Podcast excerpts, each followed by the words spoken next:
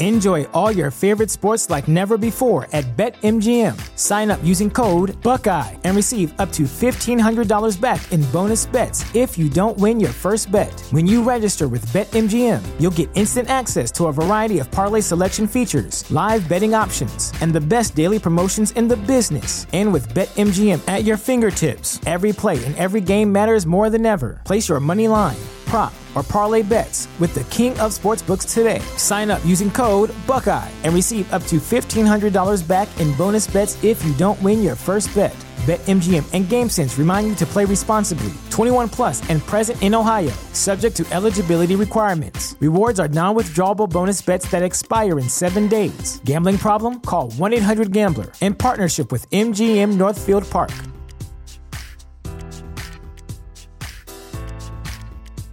Bienvenidas a mi canal de novelas románticas, Audiokin. Antes de continuar, regálame un minuto de tu tiempo y comparte esta novela con familiares, amigas y conocidas. Me ayudarías a que otras personas conozcan este hermoso trabajo y cada día seguir creciendo. Estaré infinitamente agradecida por tu apoyo y deseando que una lluvia de bendiciones caigan sobre ti. Comencemos con la narración de la novela cuyo título es Un príncipe apasionado. Argumento. ¿Quién era Lily Bridtington, una cínica fotógrafa de moda o una especialista en historia del arte? El príncipe Marco di Lucchesi no podía ocultar el desdén que sentía por aquella inglesa, pero tampoco la violenta atracción que despertaba en él. Mientras visitaban los palacios del norte de Italia para el proyecto que realizaba Lily, el ambiente entre ellos estaba cargado de electricidad, en ocasiones por la animadversión y en otras por la tensión que había entre ellos, hasta que los fantasmas del pasado de Lily empezaron a asediarla. Pero si Marcos bajaba la guardia y le ofrecía la protección que necesitaba, corría el riesgo de perder el control. Capítulo 1. Lily dejó de mirar por el visor de la cámara por la que había encuadrado la imagen de una modelo posando provocativamente en ropa interior. Ante ella, tenía modelos femeninos y masculinos prácticamente desnudos. Tanto ellas, delgadas y haciendo moines, como ellos, con sus musculosos torsos desnudos, se sometían a la sesión de maquillaje y peluquería. De fondo, sonaba una música machacona, aunque muchos de los modelos escuchaban sus propios iPods. ¿Ha llegado ya el modelo que esperábamos? Preguntó a una de las peluqueras, que sacudió la cabeza. No podemos esperar más. Solo hemos alquilado el estudio para una sesión, así que tendremos que usar dos veces a uno de los otros. ¿Quieres que oscurezca el cabello a alguno de los rubios? Ofreció la mujer mientras alargaba la mano hacia un bote de spray. Lily miró a su alrededor con el corazón encogido. Había pertenecido a aquel mundo hasta que lo había abandonado asqueada, y odiaba todo lo que representaba. El último lugar del mundo en el que quería estar era aquel asfixiante estudio en el que flotaba el familiar aroma de feromonas masculinas, sudor, ansiedad femenina, tabaco y sustancias ilegales suspendidas en el aire. Pasó junto a un grupo que charlaba, dejó la cámara sobre una mesa y se acercó para hablar con la modelo a la que fotografiaría a continuación, preguntándose si, como tantas otras, habría entrado en aquel mundo confiando en conseguir un gran contrato para acabar descubriendo, como tantas otras, un lado mucho más sórdido del mundo de la moda. Aquella sesión no tenía nada que ver con las de las grandes revistas con presupuestos exorbitantes, y si Lily estaba allí, a pesar de que los motivos de su visita a Milán fueran bien distintos, era porque no había podido negarse a hacerle un favor a su hermanastro. La madre de Rick, la segunda esposa de su padre, había sido siempre muy cariñosa con ella, y Lily se sentía en la obligación de corresponderla ocupándose de su hermano menor. Todos sus esfuerzos por disuadirlo de que siguiera los pasos de su famoso e inmoral padre habían sido en vano, y Rick había insistido en hacerse fotógrafo de moda. Tras preparar la pose de la modelo, Lily tomó de nuevo la cámara. Iba a disparar cuando la puerta se abrió bruscamente y el torso de un hombre en traje le bloqueó la toma. Irritada con el que debía ser el modelo que se había retrasado, se echó el rubio cabello hacia atrás y, sin apartar la mirada del visor, dijo. Llegas tarde y me has estropeado la foto. El súbito silencio que se hizo en el estudio la puso alerta. Alzó la mirada y se encontró con la de un hombre que la observaba con hostilidad. Un hombre alto, moreno, de anchos hombros, vestido con un caro traje, y cuyo lenguaje corporal irradiaba orgullo y desdén. A su pesar, Lily pensó que era demasiado atractivo para ser modelo, y un desconcertante hormigueo la recorrió por dentro.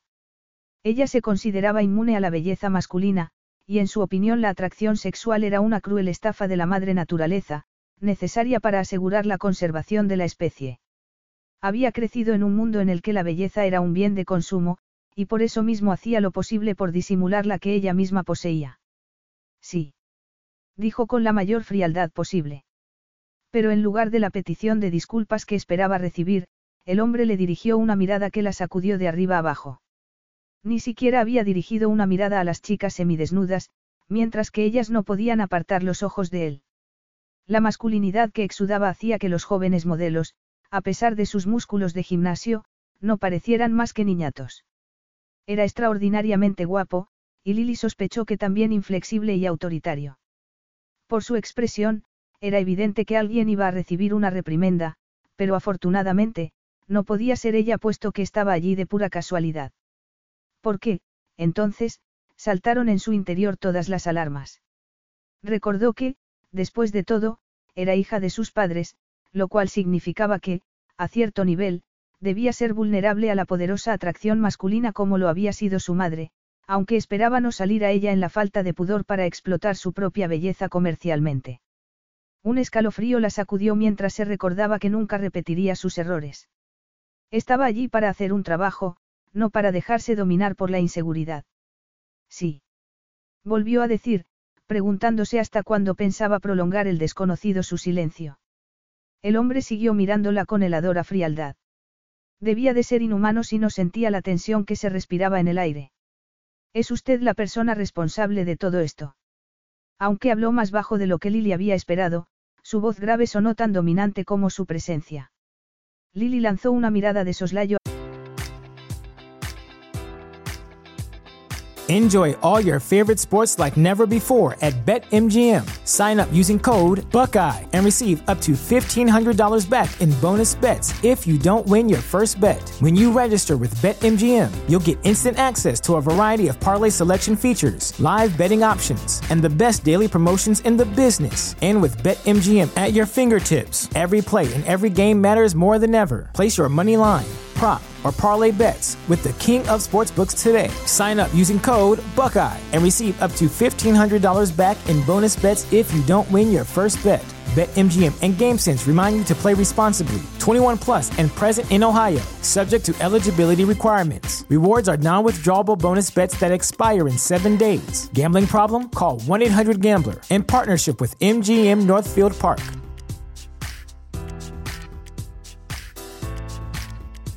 Su alrededor. Estaba claro que su presencia allí estaba motivada por algún tipo de queja, y puesto que ella ocupaba el puesto de su hermanastro, le correspondía dar la cara. Sí. Quiero decirle algo en privado. Lily tuvo la tentación de decirle que se equivocaba de persona, pero algo le decía que la ira de aquel hombre tenía su origen en alguna actuación de su hermanastro. De acuerdo, dijo. Pero tendrá que ser breve. Como ve, estoy en medio de una sesión fotográfica. La mirada de desprecio que le dedicó el hombre le hizo retroceder un paso antes de pasar de largo a su lado y cruzar la puerta que él sostenía abierta. El estudio estaba en un viejo edificio, así que la puerta era lo bastante gruesa como para que no pudieran oírlos desde dentro. Permanecieron en el reducido rellano, y ella mantuvo la espalda contra la puerta. Estaban tan cerca el uno del otro que no tenía escapatoria. Él le bloqueaba las escaleras. Puede que le parezca anticuado y machista, empezó, pero descubrir que es una mujer quien se ocupa de proporcionar carne fresca a otros por un beneficio económico me resulta particularmente repugnante. Está claro que usted es una mujer que vive de la vanidad y la ingenuidad de jovencitos en los que instila falsas esperanzas y sueños vacíos. Lily lo observó desconcertada con una mezcla de repulsión ante la imagen que había invocado e ira por verse acusada de un comportamiento tan rastrero. Por un momento se planteó la posibilidad de que se tratara de un hombre desequilibrado, pero descartó la idea al instante. Se retiró el cabello de la cara en su gesto habitual de inseguridad. No sé a qué se refiere, pero creo que se equivoca. Usted es fotógrafa y se aprovecha de la vulnerabilidad de los jóvenes, prometiéndoles una vida que sabe que acabará destrozándolos. Eso no es verdad, se defendió Lily aunque con poca convicción. Después de todo, la descripción de aquel hombre era muy similar a lo que ella misma sentía por el mundo de la moda. Tomó aire para confesarlo, pero él se le adelantó en tono despectivo. No le da vergüenza. No siente la menor culpa. Culpa. Aquella palabra fue como un dardo envenenado que dio en la diana de sus más oscuros recuerdos. Tenía que alejarse de aquel hombre. El pánico que sintió le hizo desear encogerse en una bola y desaparecer. Pero no tenía escape. Pretende arrastrar a mi sobrino, Pietro, a un mundo de crueldad y corrupción donde unos pocos se benefician económicamente explotando la carne y la belleza de la juventud. Su sobrino. El corazón de Lily se aceleró. Cada palabra que el hombre pronunciaba abría una herida en sus convulsas emociones, mellando el fino escudo protector tras el que se parapetaba. No sé cuántos jóvenes han sido víctimas de sus promesas de fama y riqueza, pero le aseguro que mi sobrino no va a ser uno de ellos. Afortunadamente, le ha contado a su familia que lo habían embaucado prometiéndole trabajo y dinero como modelo. Lily sintió la boca seca.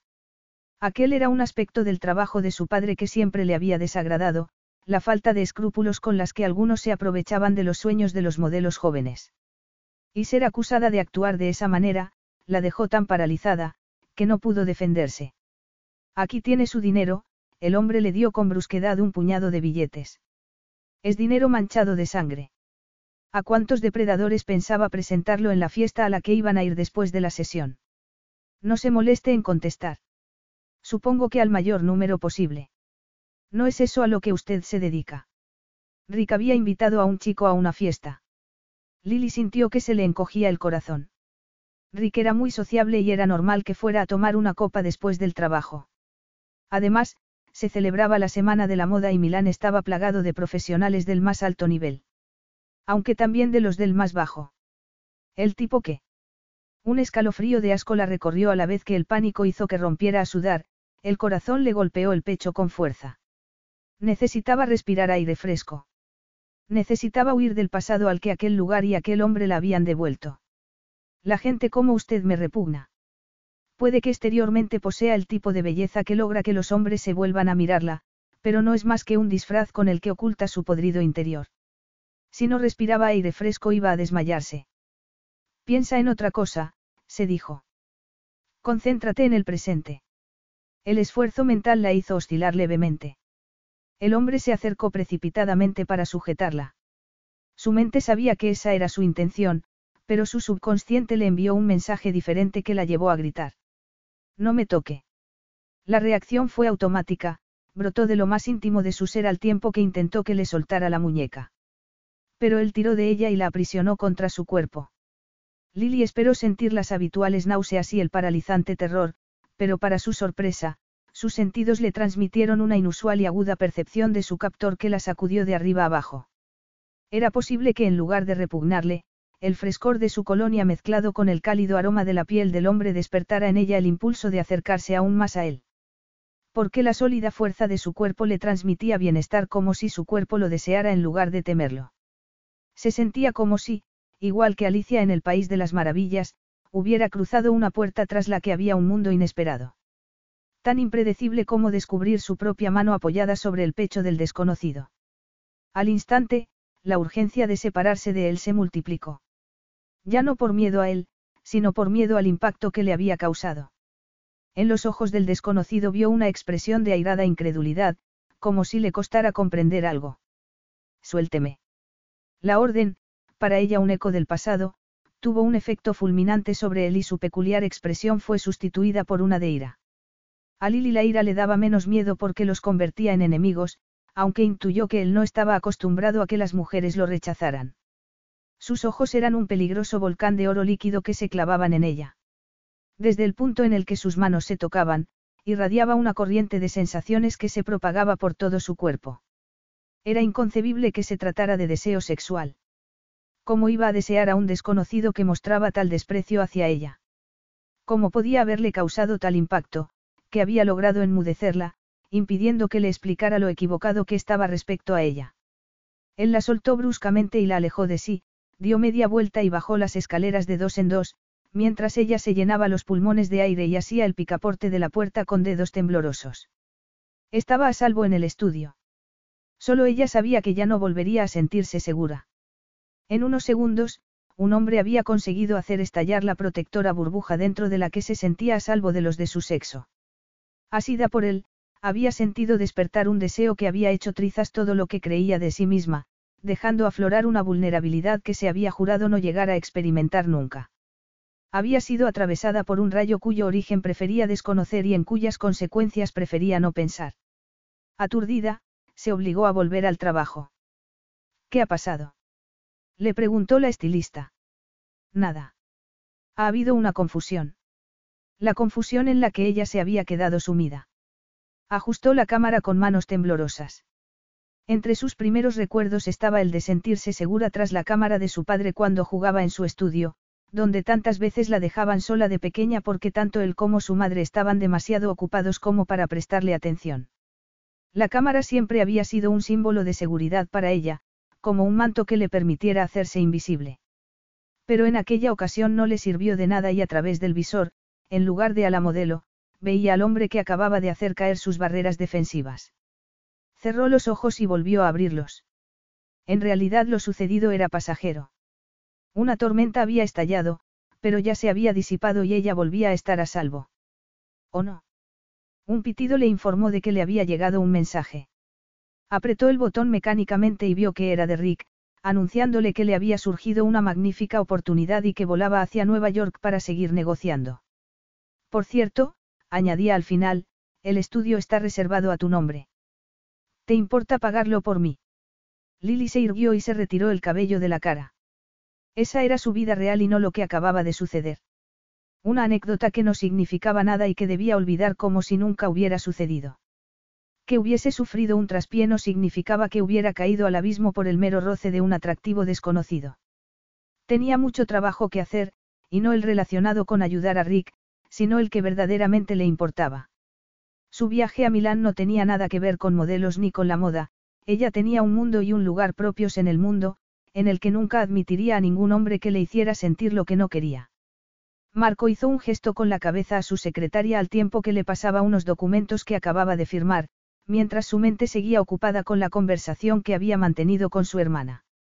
Ella quería que contratara a Pietro en cuanto terminara la universidad, confiando en que con los años su hijo entrara a formar parte de la junta directiva del negocio familiar, que incluía un vasto y diversificado imperio erigido por sucesivas generaciones de hombres de negocios y nobles lombardi.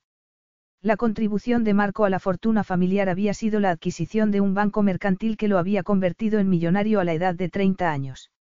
Ya cumplidos los 33, había volcado sus intereses y su aguda capacidad intelectual más en el pasado que en el futuro, en particular en el legado artístico acumulado a lo largo de los años por su familia y por otras que, como la suya, se habían dedicado al mecenazgo. Marco nunca había logrado averiguar de qué rama de la familia había heredado su hermana mayor su intensidad emocional. Sus padres, ya fallecidos, siempre se habían mostrado formales y distantes, y habían dejado a sus hijos al cuidado de las niñeras. Su madre nunca había sido particularmente cariñosa, y Marco podía contar con los dedos las veces que lo había besado o abrazado. Eso no significaba que recordara su infancia con resentimiento. De hecho, para él el espacio personal y la privacidad eran esenciales.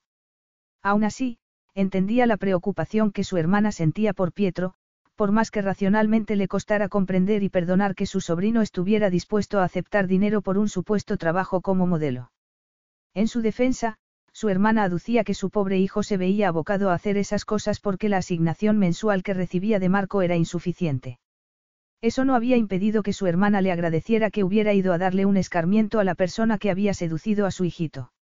Después de todo, Ambos sabían lo que podía sucederle a un joven inocente si era atrapado en las sórdidas redes del mundo de la moda. Marco dirigió la mirada hacia la fotografía que tenía sobre el escritorio.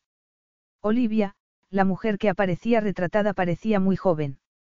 La fotografía había sido tomada cuando acababa de cumplir 16 años. Su preciosa cara se iluminaba con una tímida sonrisa y su cabello oscuro y rizado le caía por los hombros. Era la imagen misma de la inocencia y de la honestidad. Su hermosura era la de una flor antes de abrirse, a punto de hacer eclosión. Pero ese momento nunca había llegado porque Olivia no había tenido la oportunidad de alcanzar la madurez. Marco sintió la rabia hervir en su interior, y más aún cuando su enfado se mezcló con una inesperada sacudida de deseo sexual al pasársele por la mente la imagen de una mujer que representaba todo aquello que despreciaba. Tenía que haber sido una debilidad pasajera, se tranquilizó. Una consecuencia, con toda seguridad, de que su cama llevara vacía desde hacía casi un año. Se puso en pie y caminó hasta la ventana. Aunque no le gustaba vivir en la ciudad, conservaba un apartamento en Milán, que usaba también como oficina.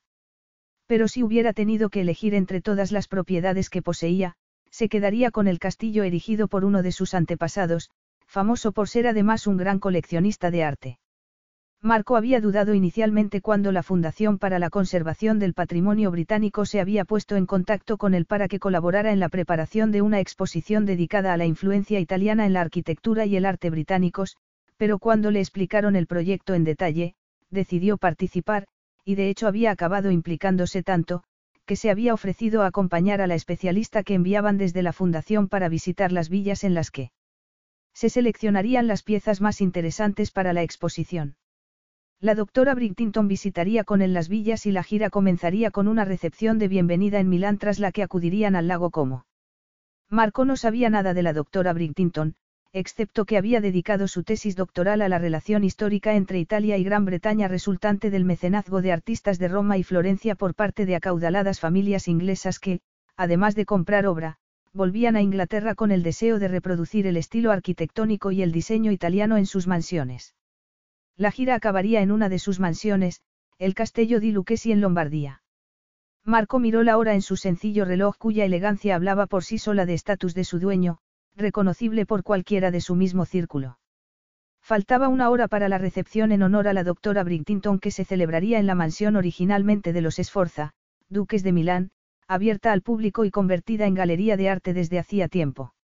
Su familia y los Esforza habían sido aliados a lo largo de los siglos, una alianza que había sido beneficiosa para ambas familias. Capítulo 2. Lily recorrió con la mirada por última vez su impersonal habitación de hotel.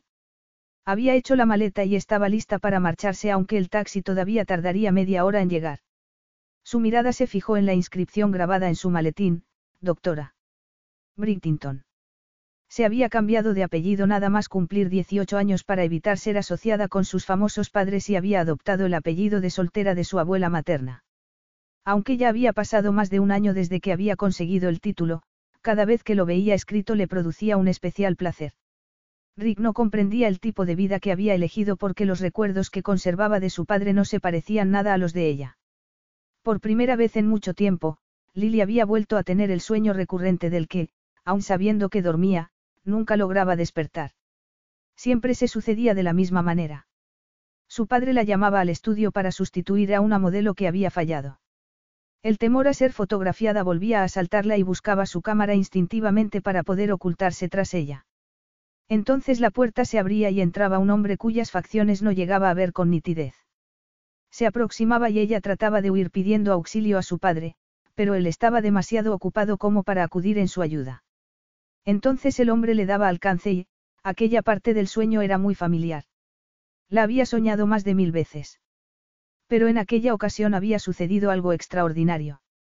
En el momento en que la angustia la invadía, la puerta del estudio se había abierto y la presencia de un recién llegado la había llenado de alivio, había corrido hacia él y se había cobijado en sus brazos, sintiéndose protegida y a salvo a pesar de la ira que el hombre irradiaba que significaba que hubiera transformado en su salvador al hombre que la había insultado en el estudio. Tenía que estar relacionado con el hecho de que hubiera expresado una opinión similar a la suya respecto al lado oscuro del mundo de la moda. Subconscientemente, debía haberlo convertido en un refugio frente a aquellos a los que había aprendido a temer desde tan joven. Pero, ¿era esa la única razón? Lily sacudió la cabeza para dejar de pensar en ello. A menudo era un error analizar demasiado las cosas. Lo que sí era significativo era que hubiera vuelto a tener aquel sueño después de tres años libre de él. Y la explicación era sencilla, volver al estudio había invocado dolorosos recuerdos que, se recordó, pertenecían al pasado. Ella ya no era la misma persona.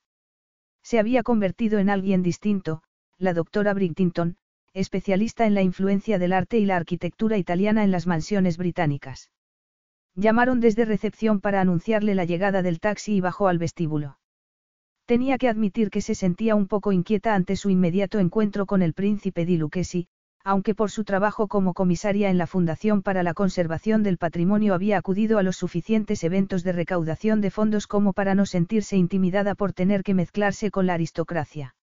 Además, pensó divertida, sabía tanto de la historia de los antepasados de los distintos linajes que conocía sus más oscuros secretos incluso mejor que ellos mismos. Otros especialistas se centraban en la vida de los artistas, mientras que ella se había interesado por los mecenas y las causas que los habían llevado a preferir la obra de un artista a la de otro. Podría haber hecho una búsqueda del príncipe en Internet, pero su verdadero interés estaba en los hombres y mujeres del pasado más que en los del presente. El príncipe no era más que un medio para alcanzar el fin al que se había comprometido con la fundación. Aún así, se había vestido adecuadamente, consciente de que las primeras impresiones eran muy importantes en el mundo del arte y de los ricos. A pesar de que no le interesaba la moda, era inevitable, dada su formación, que tuviera estilo, al que contribuía su considerable estatura y su esbelta figura. A diario, le gustaba llevar camisetas y vaqueros, pero para las ocasiones especiales reservaba un vestuario reducido pero de excelente calidad. Para la recepción de aquella noche, había elegido un vestido de color caramelo sin mangas y con cuello drapeado, que más que abrazarse a su cuerpo se deslizaba delicadamente sobre él. Como accesorio llevaba el collar de perlas que había heredado de su abuela materna, el reloj Cartier de su madre y unos pendientes de diamantes que se había hecho con el anillo de compromiso de su madre. Después de que ésta se suicidara, su padre le había dado todas sus joyas. Ella las había vendido, a excepción de la que lucía en aquel momento, y donó el dinero a una asociación de beneficencia. De alguna manera le había servido para compensar la sensación de abandono que había sufrido su madre por culpa de las innumerables infidelidades de su padre. Para rematar el conjunto, había elegido unos buenos zapatos de cuero negro, y un bolso a juego. Llevaba consigo una larga rebeca de cachemira, en caso de que refrescara por la tarde y la necesitara durante el viaje desde Milán al lujoso y mundialmente conocido Hotel Villa d'Este, al que el príncipe iba a acompañarla como primera parada de la gira por las mansiones más exclusivas de Italia. Respiró profundamente y miró por la ventanilla del coche, diciéndose que no había luz más maravillosa que la de finales de septiembre. La recepción a la que acudía tendría lugar en mismo Palacio Esforcesco que había pasado a albergar diversas galerías con algunas de las obras más famosas del arte italiano. Lily conocía el edificio porque lo había visitado mientras escribía su doctorado, y era una gran admiradora de la colección que allí se exhibía. Pero cuando el taxi la dejó en la puerta, no fue ni el edificio ni el arte lo que la hizo pararse en seco, sino el hombre que la estaba esperando. Usted. Dijo en estado de shock. No podía creer que el hombre que la había insultado en el estudio y el que tenía ante sí, contemplándola con incredulidad, fueran la misma persona. ¿Qué está haciendo aquí? dijo él con aspereza. Insinuaba que lo estaba siguiendo. Afortunadamente, antes de que le diera tiempo a decirle lo que pensaba de él, se dio cuenta de que ponía cara de sorpresa al leer el nombre de su maletín. Luego alzó la mirada, y preguntó, atónito. Usted es la doctora Bridtington. Lily se cuadró para no dejarse amedrentar y, alzando la barbilla, contestó, sí. ¿Y ustedes? La más profunda irritación se reflejó en los dorados ojos del hombre. Marco di Lucchesi, respondió en tensión. El príncipe. El hombre con el que pasaría las dos siguientes semanas. Lily intentó calmarse diciéndose que quizá no era más que alguien que el príncipe enviaba para recogerla y rezó para que así fuera. Las puertas a su espalda se abrieron y un guarda salió precipitadamente. Permita que retire su equipaje hasta que se marche, doctora Bridtington, dijo al ver la maleta de Lily. Muchas gracias, dijo ella, sonriendo antes de volverse a Marco y preguntar con gesto indiferente. Marco di Lucchesi. El príncipe di Lucchesi. No usó el título, la aspereza de su respuesta aniquiló cualquier esperanza en Lily de reconducir la relación. Si le parece, podemos pasar al interior para que la presente a los invitados, algunas de cuyas casas iremos a visitar. Lily asintió con la cabeza. La fundación me ha proporcionado una lista de invitados. Algunos de los árboles genealógicos son un tanto complejos. A veces no resulta sencillo saber quién posee qué. Quizá eso les pasaba a los turistas normales, pero, aunque no se molestó en aclarárselo, la genealogía de las familias italianas poseedoras de mansiones históricas era el campo de especialización de Lily. Era evidente que entre ellos se había declarado una guerra abierta en la que las palabras solo servían para enmascarar mensajes hostiles. Ya sin maleta, miró hacia las puertas de entrada, que representaban su única posibilidad de huida. Fue hacia ellas, negándose a mirar a Marco, pero él llegó antes y le bloqueó el paso colocando la mano sobre el picaporte. Lily no pudo hacer otra cosa que pararse en seco o arriesgarse a chocar contra él. Sintió un frío sudor. ¿Por qué aquel hombre la perturbaba tanto? ¿Cómo era posible que su mera presencia despertara en ella un torbellino de sensaciones y emociones en las que no quería pensar? Él la había tocado en primer lugar y había reaccionado, al igual que ella, como si hubiera sufrido una descarga eléctrica. Eso debería haberlos puesto al mismo nivel, pero por algún extraño motivo él conservaba su actitud de superioridad, como si estuviera imbuido de razón. En realidad, se dijo Lily, daba lo mismo lo que él hubiera sentido o dejado de sentir. Lo único importante era que ella necesitaba conservar el control sobre sí misma para permanecer física y mentalmente estable. Marco frunció el ceño. ¿Qué perfume llevaría para que se sintiera tentado a aproximarse a ella y aspirar su aroma? Cínicamente, supuso que esa era precisamente su intención, y se recordó que tenía que hacer preguntas mucho más importantes que averiguar el nombre de su perfume. ¿Sabe la fundación el tipo de trabajo que hace en su tiempo libre? Lily interpretó la pregunta como una velada amenaza, y sintió la ira prender en su interior. Probablemente se consideraba demasiado importante como para que ella se arriesgara a ofenderlo, pero tenía pleno derecho a defenderse. No estaba trabajando. Me limitaba a hacer un favor a un, amigo, que necesitó que lo sustituyera. Marco se irritó aún más. Era evidente que elegía sus palabras cuidadosamente. De la misma manera que jugaba con la vulnerabilidad de jóvenes estúpidos como su sobrino. Así que la fundación no lo sabe. No hay nada que saber. Solo he hecho un favor a alguien. Un favor. Es así como lo llama. Yo le pondría otro nombre. ¿Cómo podía ser la doctora Bridtington la misma mujer que había intentado sobornar a su sobrino para que posara de modelo? Le resultaba, inconcebible, pero claramente, así era. Era evidente que se trataba de una mujer con múltiples vidas. Que podía motivar a una mujer altamente cualificada y con toda seguridad, con un buen salario, a implicarse en un negocio tan turbio. La ira y el dolor que había sentido por la muerte de Olivia lo invadieron. Podía sentirlos en la boca, quemándole el estómago. Habían sido amigos desde la infancia, sus familias asumían que algún día se casarían. Su matrimonio habría sido de conveniencia, un arreglo entre familias, y Olivia le había dicho que estaba de acuerdo. Lo que no había confesado era que llevaba una vida secreta, obsesionada por seguir una carrera de modelo, y a Marco le había destrozado descubrir que la mujer a la que creía conocer también había estado engañándole todo el tiempo.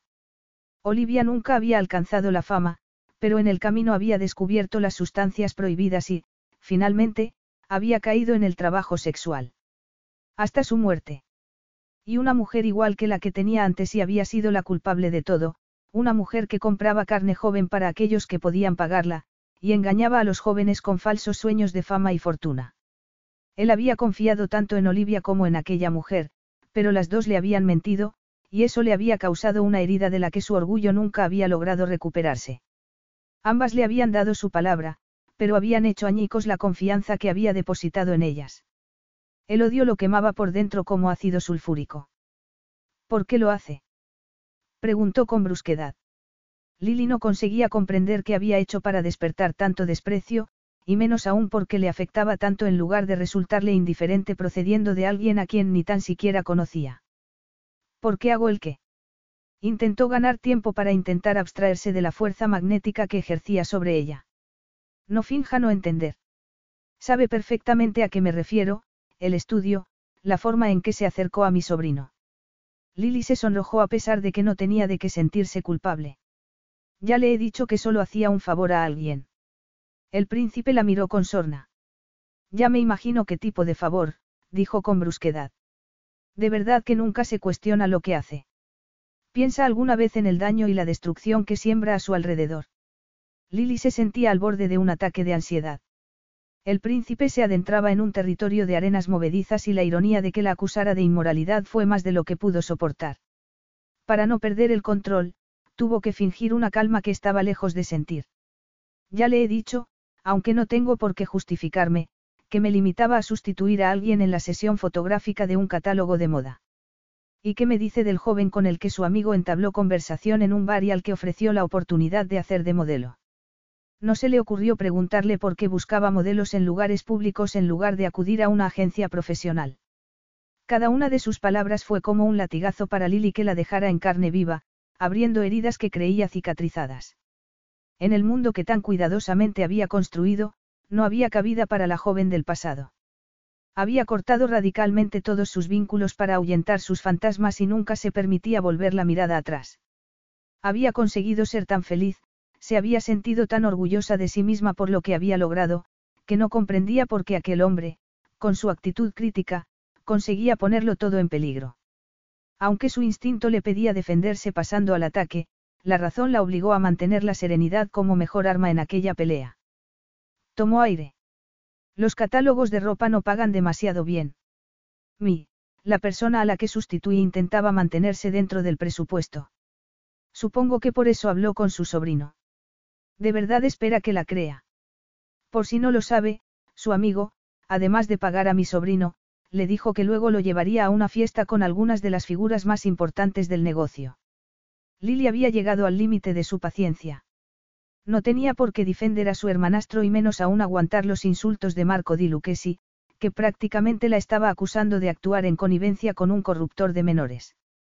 Rick podía tener muchos defectos, pero su única intención habría sido impresionar al joven candidato. Se equivoca tanto respecto a Rick como a mí, dijo, enfurecida. Para que lo sepa, opino exactamente lo mismo que usted respecto al lado más turbio del mundo de la moda. No le había dicho algo parecido la dueña de la agencia para la que Olivia trabajaba cuando él había acudido en su ayuda para conseguir que volviera a casa. No le había dicho que confiara en ella, que protegería a Olivia. A sus 18 años, él la había creído, pero tal y como había descubierto con el tiempo, le mentía. Igual que la mujer que tenía en aquel momento ante sí. Por eso mismo no comprendía por qué, en lugar de seguir atacándola, le importaba más sentirse desilusionado por no poder confiar en ella, porque fuera una mentirosa. Ignorando aquella extraña emoción, dijo, cortante, lo que dice no tiene ninguna lógica, así que no puede ser verdad. Lily lo miró con perplejidad, consciente de que no había nada que pudiera hacer o decir para hacerle cambiar de opinión. Era como si se negara a confiar en ella, como si hubiera decidido rechazarla. Así que solo le quedaba usar la misma lógica que él usaba contra ella. Nadie obligó a su sobrino a aceptar el trabajo ni el dinero, señaló con la mayor dignidad de que fue capaz. Así que en lugar de acosarme, haría mejor interrogándole a él. Después de todo, un joven tan bien conectado socialmente y de buena familia no tendría por qué aceptar un trabajo tan mal pagado. A no ser que tenga otras razones para hacerlo. A pesar de que de Luquesi ni siquiera parpadeó, Lily supo al instante que había dado en el clavo. ¿Qué razones? Aunque Lily sintió lástima por haber tocado lo que evidentemente era un punto sensible, se dijo que no se trataba de un hombre ante el que pudiera dar la menor muestra de debilidad. Así que tomando aire, dijo con fingida dulzura. Quizá un tío que le da una asignación mensual reducida para atarlo corto. Aquellas palabras consiguieron hacerle daño. Pero en lugar de ignorarlas para demostrarle una vez más que la despreciaba, Marco dijo. Pietro es un joven muy impulsivo que se cree inmortal. Dos características que, en mi opinión, son el resultado de tener una madre demasiado indulgente. Si creo que debe aprender a administrarse con una asignación que personalmente considero bastante generosa, es porque en el futuro tendrá que administrar un gran patrimonio. Puede que para usted eso signifique, atarlo corto, pero lo que pretendo es que sepa valorar lo que posee y aprenda a vivir dentro de sus posibilidades. Quizá deba darle esa explicación a él y no a mí, sugirió Lily. Comprendo que su sobrino sea importante para usted. Pero para mí, lo es hacer el trabajo que me ha encomendado la fundación, añadió, indicando con un gesto de la cabeza la puerta que él mantenía bloqueada. Y se siente capacitada para hacerlo.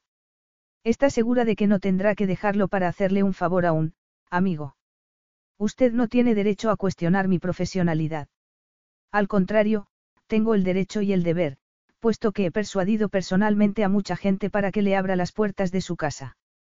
Estamos haciendo esperar a los invitados, dijo ella en lugar de responderle. Sin apartarse, él la miró fijamente. Capítulo 3. Lily sintió el corazón golpearle el pecho y rezó para que alguien los interrumpiera, pero no tuvo suerte. No me creo ni una de sus explicaciones. Ese no es mi problema. Se equivoca, dijo él con aspereza. No dice la verdad. Lily se sentía rodeada por su presencia. No podía ni retroceder ni avanzar. Él había inclinado la cabeza para decirle las últimas palabras al oído, y al sentir su aliento rozarla una sacudida eléctrica alcanzó cada una de sus terminaciones nerviosas. Estaba acalorada y mareada, inundada por una cascada de sensaciones que resquebrajó la barrera del respeto personal que debía haber entre ellos. Tenía que decir algo y defender su terreno, pero apenas podía respirar. Hizo ademán de abrir la puerta pero él se movió más rápido y chocaron. La sofocada exclamación que escapó de sus labios, rozó el cuello de Marco, que sintió acelerársele la sangre en las venas, quemándolo como oro líquido. Su respuesta fue tan instintiva e irreflexiva, que la estrechó contra sí antes de que su cerebro supiera qué estaba haciendo. Recuperando una mínima cordura se dijo que la soltaría al instante. No sabía siquiera por qué la había sujetado. Pero al sentirla revolverse, sintió un golpe de orgullo herido. No. Gritó Lily, sintiendo que el pánico se apoderaba de ella ante la proximidad de su cuerpo, y aún más al darse cuenta de que la deseaba y que debía evitar por todos los medios que él lo notara. Pero en ese momento, al ver cómo la miraba, se dio cuenta de que Marco interpretaba su angustia como desafío. Y también supo que estaba decidido a castigarla. El castigo fue fulminante e inesperado, y llegó en la forma de un beso ávido y apasionado. Lily llevaba años sin recibir un beso. De hecho, jamás había sido besada de aquella manera, como si el hombre que la besaba quisiera imprimir su sello en ella y dominar sus sentidos y su alma. Su masculinidad encontró su reflejo en una recién descubierta femineidad. Y Lily sintió pánico. Alzó la mano para protestar y aún se sorprendió más al darse cuenta de que la posaba en la mejilla de él y acariciaba la piel fina de los pómulos y la rugosa del mentón. La fotógrafa que había en ella habría querido explorar la dramática perfección de sus facciones. Él imprimió más delicadeza a su beso mientras ella se decía que debía soltarse, que el gemido que tenía atrapado en la garganta era de protesta y no de placer. Él abrió los ojos y los clavó en los de ella sin dejar de besarla. Lily sintió que las piernas le flaqueaban, obligándola a descansar contra él, a relajarse en sus brazos. Durante una fracción de segundo tuvo la sensación de que sus cuerpos se movían al unísono. Y de pronto, bruscamente, él la apartó de sí. ¿Qué me está pasando? pensó Marco. Él nunca se dejaba llevar por las emociones. Nunca. Alguien intentó abrir la puerta desde el interior. Sin mirarse ni intercambiar palabra, ambos dieron un paso atrás mientras Marco recordaba que había aceptado aquel proyecto con una inquietud cuyo origen no había comprendido. Debía haber seguido su instinto y rechazarlo. Pero en su momento había asumido que su prevención se debía a que no le agradaba la idea de abrir su casa a una desconocida, y ni por un segundo se le había cruzado por la mente que la razón última de sus dudas fuera de carácter personal. La miró con severidad. No tenía ningún sentido la forma en que su cuerpo entraba en sintonía con el de ella, ningún motivo evidente por el que su presencia, su aroma, el sonido de su respiración, aguzaran sus sentidos. Apretó los dientes para volver a poner sus pensamientos en orden, tensando sus músculos como si intentara dominar un caballo desbocado. Claro que era atractiva y que poseía una discreta belleza que se correspondía a la perfección con la imagen que pretendía proyectar y no con la que había mostrado en el estudio, mucho más acorde, en su opinión, con su verdadera personalidad. Lo que no sabía era cuál de las dos era la que lo atraía, y le irritaba pensar que se sentía como un adolescente excitado por la imagen de una modelo desnuda en la página central de una revista. Habría en su interior un componente desconocido que le hacía sentirse atraído por una mujer así. Una parte de sí habría preferido que ese fuera el caso, en lugar de tener que admitir la verdad, que su cuerpo respondía con la misma intensidad ante la doctora Bridtington que ante la experimentada mujer en vaqueros que había conocido en el estudio. Cualquiera que fuera el caso, estaba decidido a no darle la menor importancia. Abrió la puerta y, después de dejarla pasar, dijo con frialdad. Pienso vigilarla, y si en cualquier momento sospecho que su presencia pone en riesgo el éxito del proyecto, solicitaré a la fundación que la sustituyan. No puede hacer eso, protestó Lily. El corazón se le aceleró. Aquel proyecto le importaba demasiado como para arriesgarse a perderlo, incluso se había hablado de hacer un documental para una prestigiosa cadena de televisión de arte. Y más que el reconocimiento público que ello pudiera proporcionarle, Lo que Lily quería era compartir con una amplia audiencia el enorme impacto que el arte italiano había tenido sobre numerosos aspectos de la vida británica, desde la arquitectura y la literatura hasta la jardinería o la moda. Marco era un hombre poderoso y lo tenía en su contra. Pero lo que pensara de ella a título personal debía resultarle indiferente. Y así era. O quizá no. Él mantenía la puerta abierta para dejarla pasar y desde el interior le llegaba el murmullo de las conversaciones, que fue acallándose hasta convertirse en silencio cuando los invitados volvieron sus miradas hacia ellos. Mientras que ella se había quedado muda, su acompañante pareció recuperar su aplomo al anunciar. Disculpen el retraso. Toda la culpa es mía. Y al ver las sonrisas de respeto y admiración que recibía, supo que el príncipe no necesitaba tomarse la molestia de presentar sus disculpas.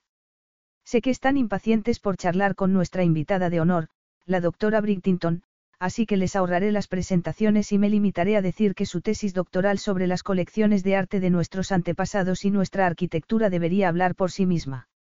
Lily se preguntó si alguien más habría notado el uso deliberado que había hecho de la palabra, debería, y se alegró de haber aprendido de su madre a mostrarse serena en público, tal y como ella logró hacer hasta que la depresión y las pastillas la destrozaran.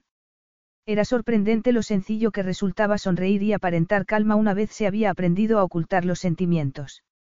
La misma facilidad con la que pudo charlar con aquellos a los que Marco fue presentándola en su recorrido por el salón. Su excelencia, dijo cuando Marco la presentó a una anciana duquesa de Porte Regio, no sé cómo agradecerle que me abra las puertas de su villa y de su colección de arte. En los archivos guardamos un retrato de uno de sus antepasados, realizado por, Leonardo. Sí, lo he oído, aunque desafortunadamente no lo he visto nunca. Lily sonrió. Me dejaron fotografiarlo, así que puedo mostrárselo. Marco tuvo que admitir que era excelente, tanto por sus conocimientos como por sus habilidades. Pero eso no significaba que fuera honesta. Me encantará poder compararlo con el retrato que Leonardo hizo a un antepasado de mi marido, contestó la duquesa, agradecida.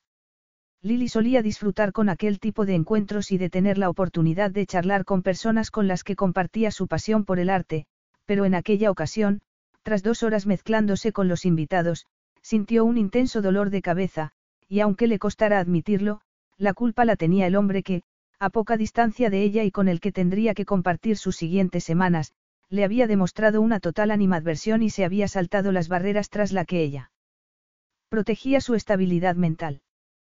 Tendremos que irnos pronto. A Lily estuvo a punto de atragantársele el trago de vino al oír la voz de Marco a su espalda. No porque no hubiera intuido que se acercaba a ella, siendo como era consciente de cada uno de sus movimientos, sino por la sacudida que recibió al sentir su aliento en la nuca y la deliciosa corriente de placer que la recorrió, erizándole el vello. No, su reacción no se debía a que la hubiera sobresaltado, pero Lily no estaba dispuesta a plantearse por qué alguien que había renunciado a las delicias del placer sexual, era capaz de reconocer sin titubear que el grado de sensualidad que acababa de experimentar delataba una debilidad hacia el hombre que la había provocado que iba mucho más allá de una mera atracción superficial. Era mejor no hacerse ciertas preguntas. Y menos aún una persona como ella respecto a alguien como Marco. Un hombre la empujó levemente al pasar a su lado, haciendo que el vino le salpicara el brazo, y Lily agradeció la distracción que representó el incidente. Lo siento, se disculpó el hombre. Y dirigiéndose a un camarero que pasaba, añadió, necesitamos una servilleta. No hace falta, empezó Lily, pero las palabras murieron en su garganta cuando Marco consiguió como por arte de magia una y empezó a secarle el brazo. Haciendo caso omiso a las protestas de Lily, diciendo que podía hacerlo ella, Marco siguió secándola al tiempo que, con destreza, le quitaba la copa de la otra mano y la dejaba sobre la bandeja de uno de los camareros. Lily pensó que tenía manos diestras y fuertes, como las de un artista.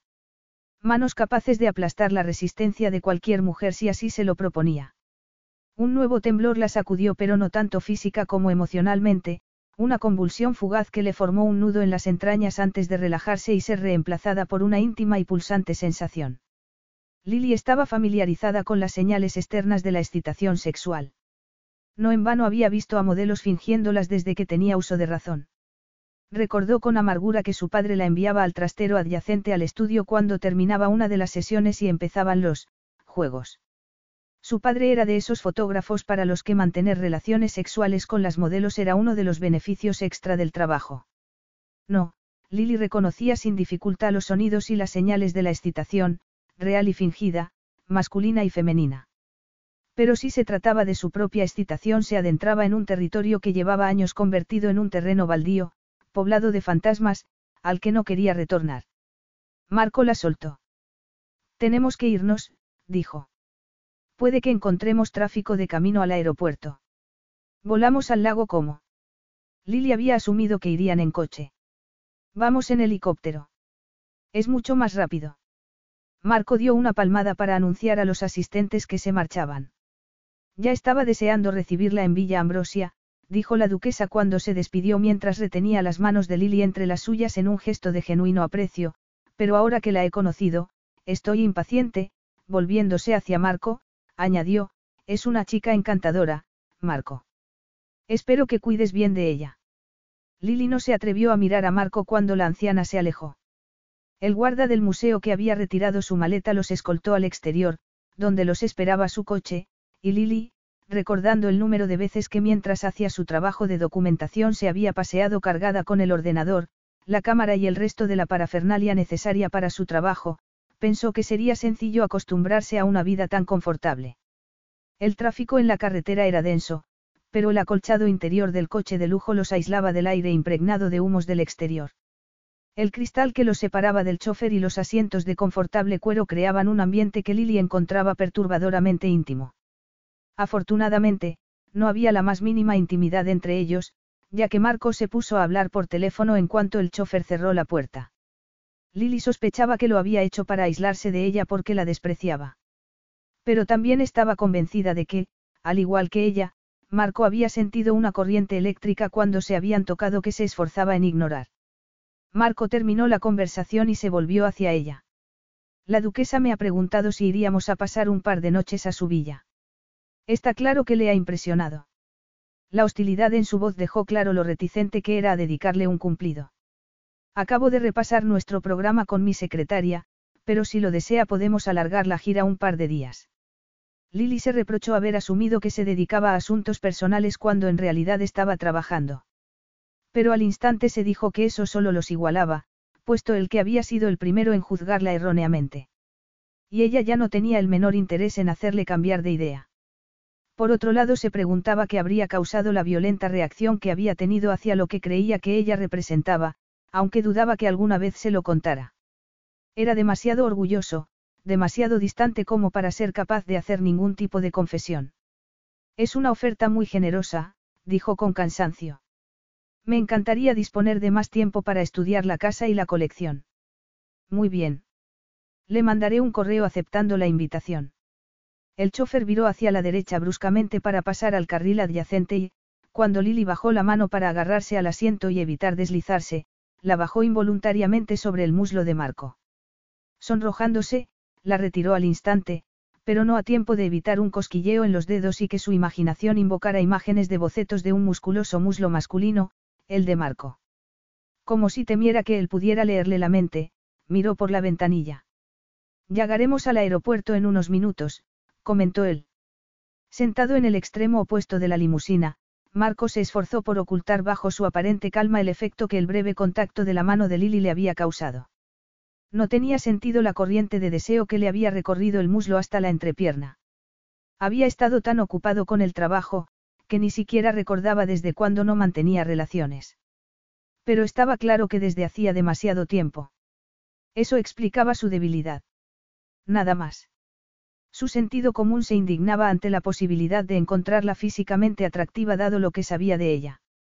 Era una mujer cuyo estilo de vida aborrecía, alguien que pertenecía al mundo que había acabado por destrozar a Olivia. Olivia, que había sido seducida por una vida excitante y divertida, por la fama que su belleza le proporcionaría lejos de la seguridad y el refugio de sus padres. Habían pasado varias semanas antes de que descubrieran que se había mudado a Londres. Él le había rogado que volviera, ella le había explicado que tenía trabajo con una agencia de modelos y que compartía piso con otras chicas. Entonces había ido a ver a la dueña de la agencia para suplicarle que le ayudara.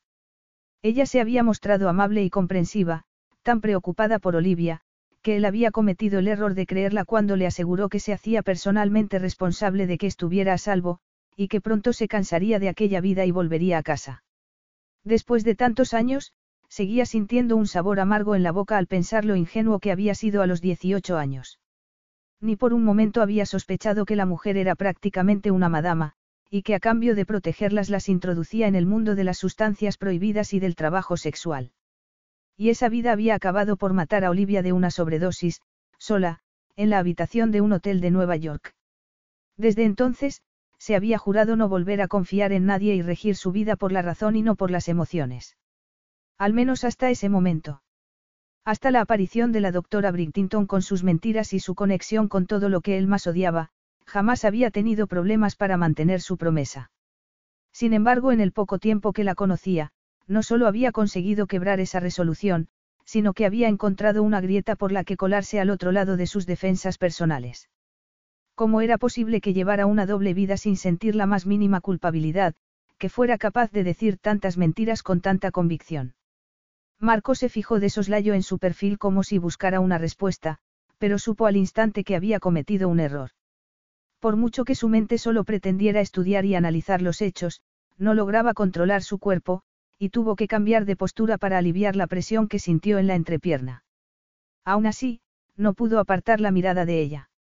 Un sedoso mechón había escapado de su moño y acariciaba su mejilla con una sensualidad que aguzó sus sentidos, arrastrando su mente aceleradamente hacia un terreno peligroso. Ella inclinaba la cabeza, de manera que se apreciaba la sombra que sus pestañas proyectaba sobre sus mejillas. El ángulo que formaba su cuello dejaba expuesta su delicada nuca.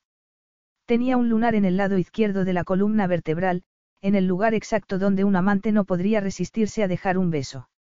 Su piel olería y sabría al aroma que la envolvía, que recordaba a Marco al perfume de rosas y de lavanda. Sus brazos desnudos eran largos y bien torneados. El reloj le quedaba un poco holgado en la muñeca. Aunque su vestido no era ceñido, él la había observado en la recepción y estaba convencido de que sabía que insinuaba sus senos y las curvas de su cintura y de sus caderas de una manera mucho más sensual que si hubiera pretendido realzarlas. De hecho, apenas había podido controlar el impulso de comprobarlas con sus propias, y estaba convencido de que ella era muy consciente de que ese era el efecto que lograba fingiendo no querer llamar la atención sobre su feminidad. Pero su capacidad de seducción, tal y como había descubierto en la recepción, no se limitaba al sexo opuesto. Todas las mujeres con las que había charlado, incluidas las más estiradas, habían estado encantadas con ella, como demostraba la invitación de la duquesa. Era innegable que conocía su tema de estudio muy bien y que contagiaba su entusiasmo. De no haber conocido su otra vida, Marco estaba seguro de que se habría convertido en su primer admirador. Afortunadamente siempre había estado en contra de mezclar placer y trabajo, aunque en aquella ocasión no se tratara propiamente de trabajo, sino de un compromiso voluntario. Pero no caería en ese error por mucho que no pudiera negar que su cuerpo se sentía extrañamente atraído por el de ella, lo que lo ponía en una incómoda situación que prefería haberse evitado. Marco se obligó a concentrarse en el momento. Acababan de entrar en la zona privada del aeropuerto. Miró el reloj y vio que iban un poco retrasados respecto al horario previsto. El helicóptero esperaba en la pista de despegue y el chofer detuvo la limusina a unos metros de distancia, bajó y abrió la puerta de Lily, mientras uno de los asistentes que esperaba, descargaba las maletas. Marco indicó a Lily que subiera al helicóptero, pero en ese momento se dio cuenta de que ella hacía el pasamanos de la escalerilla con expresión de pánico y la mirada extraviada, como una niña aterrorizada. Y en contra de toda lógica, Marco tuvo lástima de ella. No le gusta volar. Comentó. No se preocupe, sin pararse a pensar en lo que hacía, le tendió la mano, que ella tomó mecánicamente.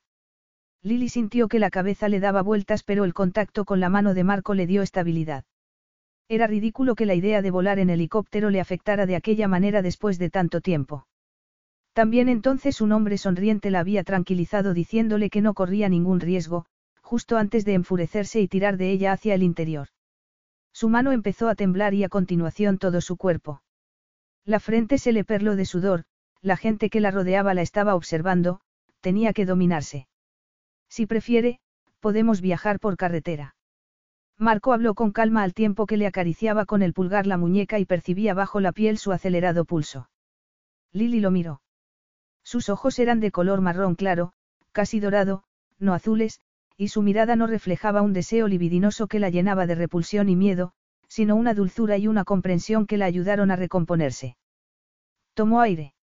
No, gracias. Ya me encuentro mejor. Subió las escaleras y el copiloto la ayudó a instalarse y ponerse el cinturón de seguridad antes de decirle en tono animoso. Llegaremos al lago como en un abrir y cerrar de ojos. A continuación Lily observó, sorprendida, que ocupaba el asiento a su lado. El jefe ha tomado el lugar de copiloto, explicó él. Tiene el título de piloto, pero en esta ocasión solo actuará de ayudante. La noticia no sorprendió a Lily, que podía imaginar a Marco manteniendo la calma en medio de cualquier crisis. La última vez que ella había subido a un helicóptero, recordó con un nudo en el estómago, tenía 14 años, y el recuerdo de aquel viaje había sido la causa de la reacción que acababa de experimentar, pero Marco había logrado ahuyentar sus temores y devolverla al presente, y le resultó irónico que, dada la hostilidad que él le mostraba, su instinto lo considerara alguien en quien confiar. Por muy incomprensible que le resultara, algo dentro de sí lo identificaba como un refugio seguro, un lugar que había anhelado encontrar desde hacía años, con una persona que se pusiera de su lado y la protegiera. Pero la experiencia le había demostrado que ese refugio solo era posible dentro de sí misma, y que no debía alimentar la esperanza de encontrarlo en el exterior. Sin embargo, una voz interior se adueñaba de su subconsciente y, cruelmente, le presentaba poderosas imágenes de seguridad y bienestar en la forma de Marco di Lucchesi. Al tiempo que un instinto aún más primitivo y tan poderoso o más despertaba sus sentidos a otro tipo de conciencia, la de Marco como hombre capaz de despertar su deseo sexual. La seguridad y el peligro se entrelazaban así en una combinación que no le permitía distinguir entre una cosa y otra. Hasta la aparición de Marco, había concebido la seguridad como ausencia de deseo, había tenido que sacrificar su sexualidad para protegerse del peligro de repetir los errores que habían cometido sus hedonistas padres. Hasta conocer a Marco había estado en pleno control de sí misma. Pero súbitamente, sin que pudiera explicarse cómo había sucedido, el control tanto de su sexualidad como de su seguridad se habían transferido a un hombre que la despreciaba y la rechazaba. Lo único que sabía, sin embargo, era que no debía temer la atracción que sentía hacia él, puesto que estaba convencida de que Marco no era un hombre que se dejara arrastrar por el deseo hacia una mujer a la que aborrecía. Miró hacia la tierra, pero estaba demasiado oscuro como para que se percibiera algo más que las luces de las carreteras y de las casas. No tardaremos en llegar, anunció el copiloto amablemente, pero sin la autoridad característica en Marco que la calmaba automáticamente. Incluso estando furioso con ella, Lily había sentido esa misma seguridad cuando la había sujetado en sus brazos, además de, se ruborizó solo de pensarlo y al sentir que la atravesaba una aguda punzada de deseo. Qué ironía que deseara a Marco. Una ironía de la que solo ella tendría conocimiento y que solo ella podía entender.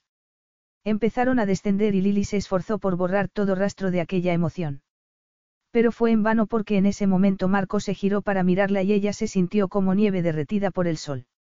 ¿Cuánto le habría gustado que las circunstancias fueran otras? Qué distinto sería todo si hicieran aquel viaje como amantes. ¿Cómo era posible que aquellos pensamientos hubieran enraizado en su interior? Lily no sabía qué pensar. Su único consuelo era saber que Marco no podía leer su mente. Capítulo 4. El vuelo transcurrió sin incidencias, y dada la desconfianza que sentía hacia Lily, Marco no supo entender por qué prefería esperar a que ella descendiera por si necesitaba su asistencia, de la misma manera que no supo por qué, durante el vuelo, había tenido que reprimir el impulso de volverse regularmente para asegurarse de que se encontraba bien.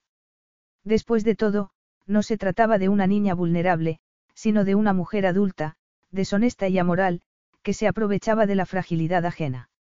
Y aún así, Marco bajó detrás de ella, asegurándose de que no sufría ningún percance, a la vez que se decía que su único interés era que el viaje no sufriera ninguna alteración. No tenía nada que ver con su bienestar personal. Un coche con chofer los llevó hasta el hotel. Naturalmente, Lily se había documentado sobre el edificio, pero ninguna descripción o fotografía podía hacer justicia al elegante esplendor del vestíbulo, con su araña de cristal central, las superficies de mármol pulido y los muebles cubiertos en pan de oro. Un recepcionista vestido con un uniforme que parecía diseñado por un modisto de alta costura salió a recibirlos y, tras subir con ellos en el ascensor, los guió por varios corredores hasta detenerse delante de una puerta. Tal y como nos solicitó, hemos reservado para su invitada una suite con vistas al lago, dijo abriendo la puerta.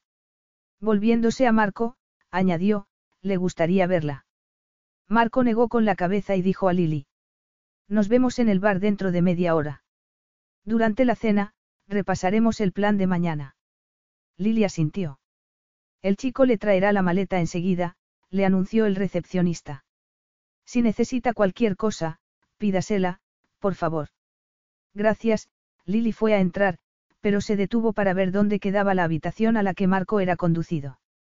Era absurdo sentirse sola y abandonada y como si necesitara saber dónde dormía en caso de que lo necesitara. Oyó cerrarse su puerta al fondo del pasillo, el recepcionista desapareció, y ella finalmente entró en, no era un dormitorio, sino una suite del tamaño de un apartamento, con un dormitorio, un salón y dos cuartos de baño. La decoración imitaba el estilo georgiano, y los tonos dominantes eran berenjena y azul grisáceo. En la cama había numerosos cojines y una manta pequeña también de color berenjena a los pies, sobre una colcha de color crema. Tanto el dormitorio como el salón se abrían a una pequeña terraza en la que cabían una mesa y dos sillas. Aunque no podía verlas en la oscuridad, Lily supuso que las vistas al lago debían ser espectaculares, como lo era en aquel momento el reflejo de la luna sobre el agua y la infinidad de luces que parecían bailar en la orilla creando una imagen de ensueño. Una llamada a la puerta anunció la llegada del botones con su maleta. Lily lo despidió después de darle una propina y abrió la maleta. Había hecho el equipaje cuidadosamente. Para las noches había incluido una falda tubo de punto negro que podía usar en dos largos distintos, así como de vestidos sin tirantes. Como posibles conjuntos, llevaba un jersey fino, de manga tres cuartos y cuello de barco, una rebeca larga con mucha caída y una blusa de seda crema. Confiaba en que, añadiéndoles algunos accesorios, le permitieran hacer suficientes combinaciones como para cubrir los distintos eventos a los que tuviera que acudir. Para el día, había elegido dos pares de pantalones negros, unos vaqueros y varias blusas y camisetas intercambiables. Por si acaso, había incluido una gabardina. Aquella primera noche decidió dejarse el vestido caramelo, combinándolo con un chal negro. Como el moño había empezado a deshacerse, se soltó el cabello. Marco estaba a punto de sentarse en el bar cuando la vio entrar. Aunque llevaba el mismo vestido que había usado en la recepción, se había puesto un chal negro que sujetaba al hombro con un broche de oro. Marco tuvo que reconocer que conseguía estar elegante y sencilla a un tiempo y no pudo evitar fijarse en cómo el cabello suelto le caía en suaves ondas enmarcando la delicada estructura de su rostro. No le sorprendió que varios de los presentes, tanto hombres como mujeres, la siguieran con la mirada. Sin embargo, sí le extrañó que Lily pareciera no notar en absoluto que era objeto de admiración, y que su actitud fuera más titubeante que segura de sí misma. Al menos hasta que lo vio y, cuadrándose, alzó la barbilla en actitud desafiante. Nadie que la viera en aquel momento podría relacionarla con el sórdido estudio en el que él la había conocido. Marco se puso en pie. ¿Quiere tomar algo o prefiere que pasemos directamente a cenar? Prefiero cenar. Muy bien. Con una leve inclinación de cabeza llamó al maitre, que los condujo al restaurante. ¿Qué le parece el hotel?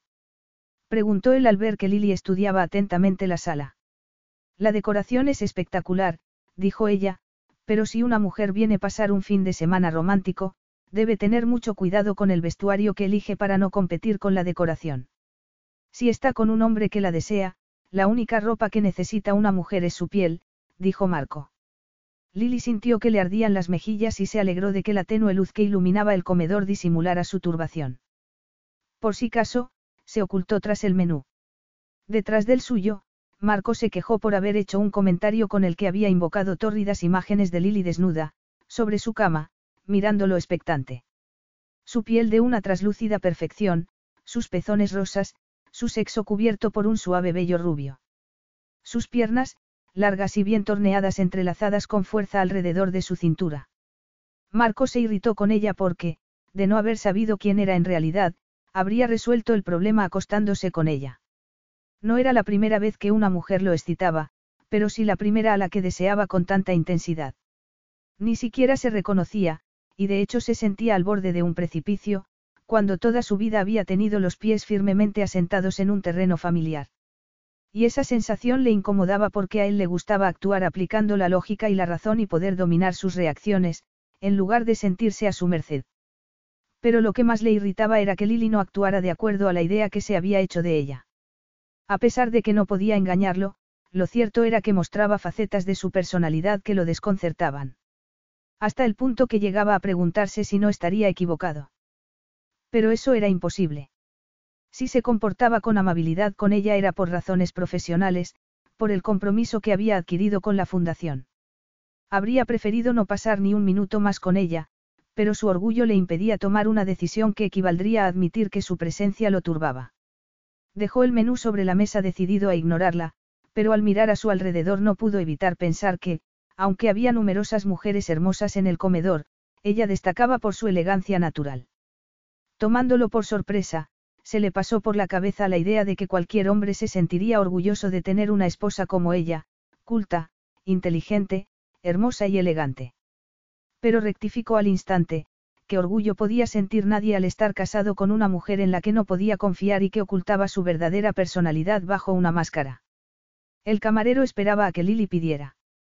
Tomaré mi soltini, dijo finalmente, refiriéndose al pescado típico del lago. Y luego risotto. Lo mismo para mí, dijo Marco. Entonces llegó otro camarero con la lista de vinos. Marco le echó una ojeada y preguntó a Lily. ¿Qué le parece un baltellina? Ya sé que es tinto y que empezamos con pescado, pero... Lily rió por primera vez desde que se conocían. Le gustaba que Marco le consultara en lugar de elegir directamente, y sabía bien por qué sugería aquel vino. Si era lo bastante bueno como para que lo bebiera Leonardo, también lo es para mí, dijo. Marco había sospechado que esa sería su respuesta y en parte esa era la razón de que lo hubiera sugerido. Lily creyó ver una sonrisa en sus labios, como si disfrutara de una broma privada. Su sonrisa era cálida y dejaba intuir un hoyuelo en su barbilla. Era una lástima que no estuviera dirigida a ella. El vino llegó en aquel momento, distrayéndola de aquel pensamiento. De acuerdo al itinerario, dijo él, mañana por la mañana visitaremos Villa Balvinello. Como sabe, la mayoría de las casas a las que vamos a acudir no están abiertas al público. Lilia sintió. Marco estaba dándole los detalles del viaje mientras tomaban café tras la cena. A continuación añadió. Ya que tenemos que levantarnos temprano y que todavía me queda algo de trabajo por hacer, creo que me voy a retirar. A no ser que quiera más café. Lily sintió una pasajera desilusión que prefirió ignorar. Sacudió la cabeza. No gracias, o no dormiré. Debía sentirse agotada, pero la tensión y los nervios la mantenían alerta. Había sido un día muy largo y complicado, que había transcurrido como un viaje en una montaña rusa desde que Marco había aparecido en el estudio.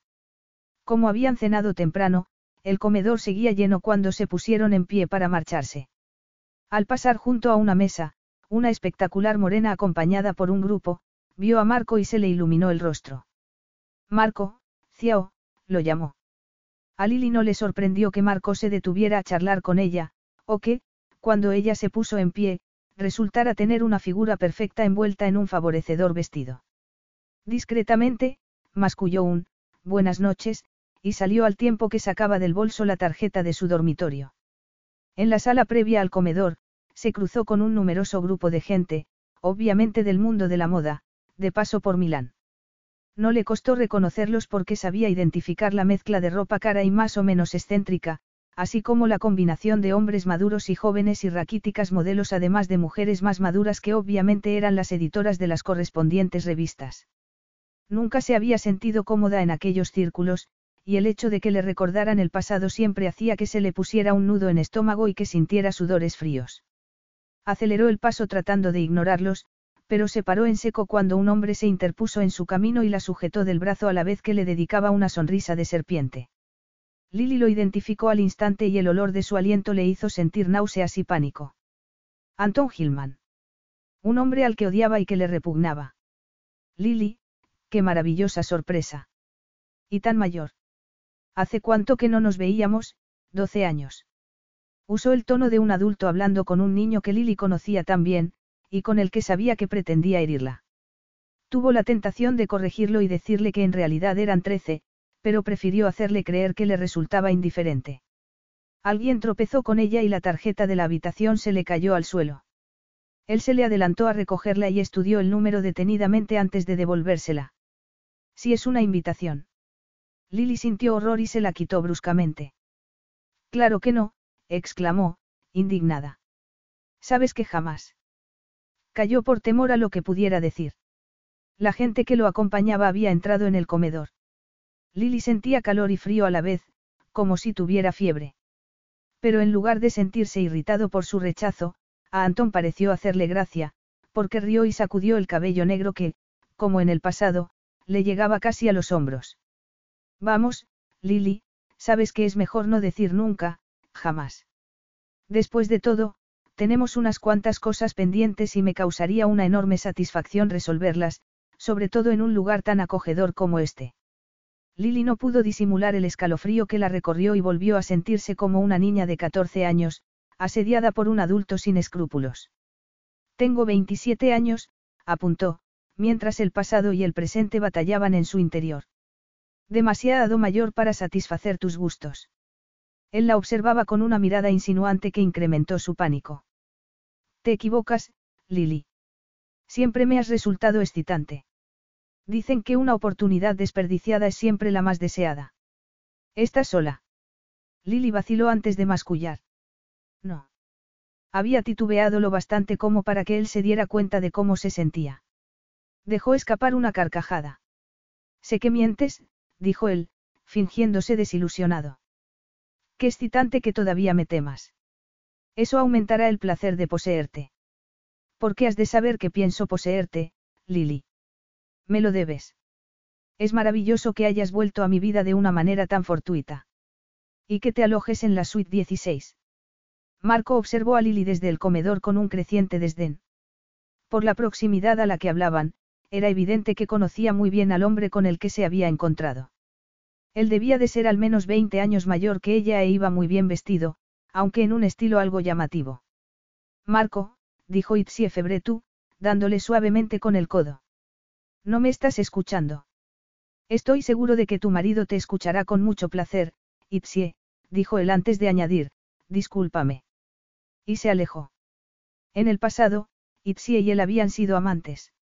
Lo habrían sido Lily y aquel hombre. ¿Por qué esa posibilidad lo enfurecía?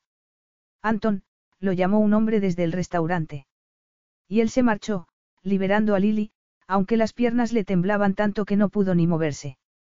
No podría sentirse a salvo sabiendo que estaba en el mismo hotel que ella y que, por casualidad, había averiguado el número de su habitación. Cuánto había disfrutado al amenazarla y aterrorizarla.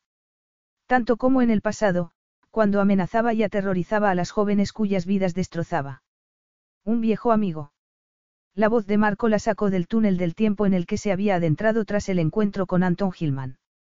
Se giró bruscamente, tragó saliva y finalmente dijo titubeante. Si no le importa, estoy muy cansada, será mejor que me retire. Y sin esperar respuesta, fue hacia el ascensor.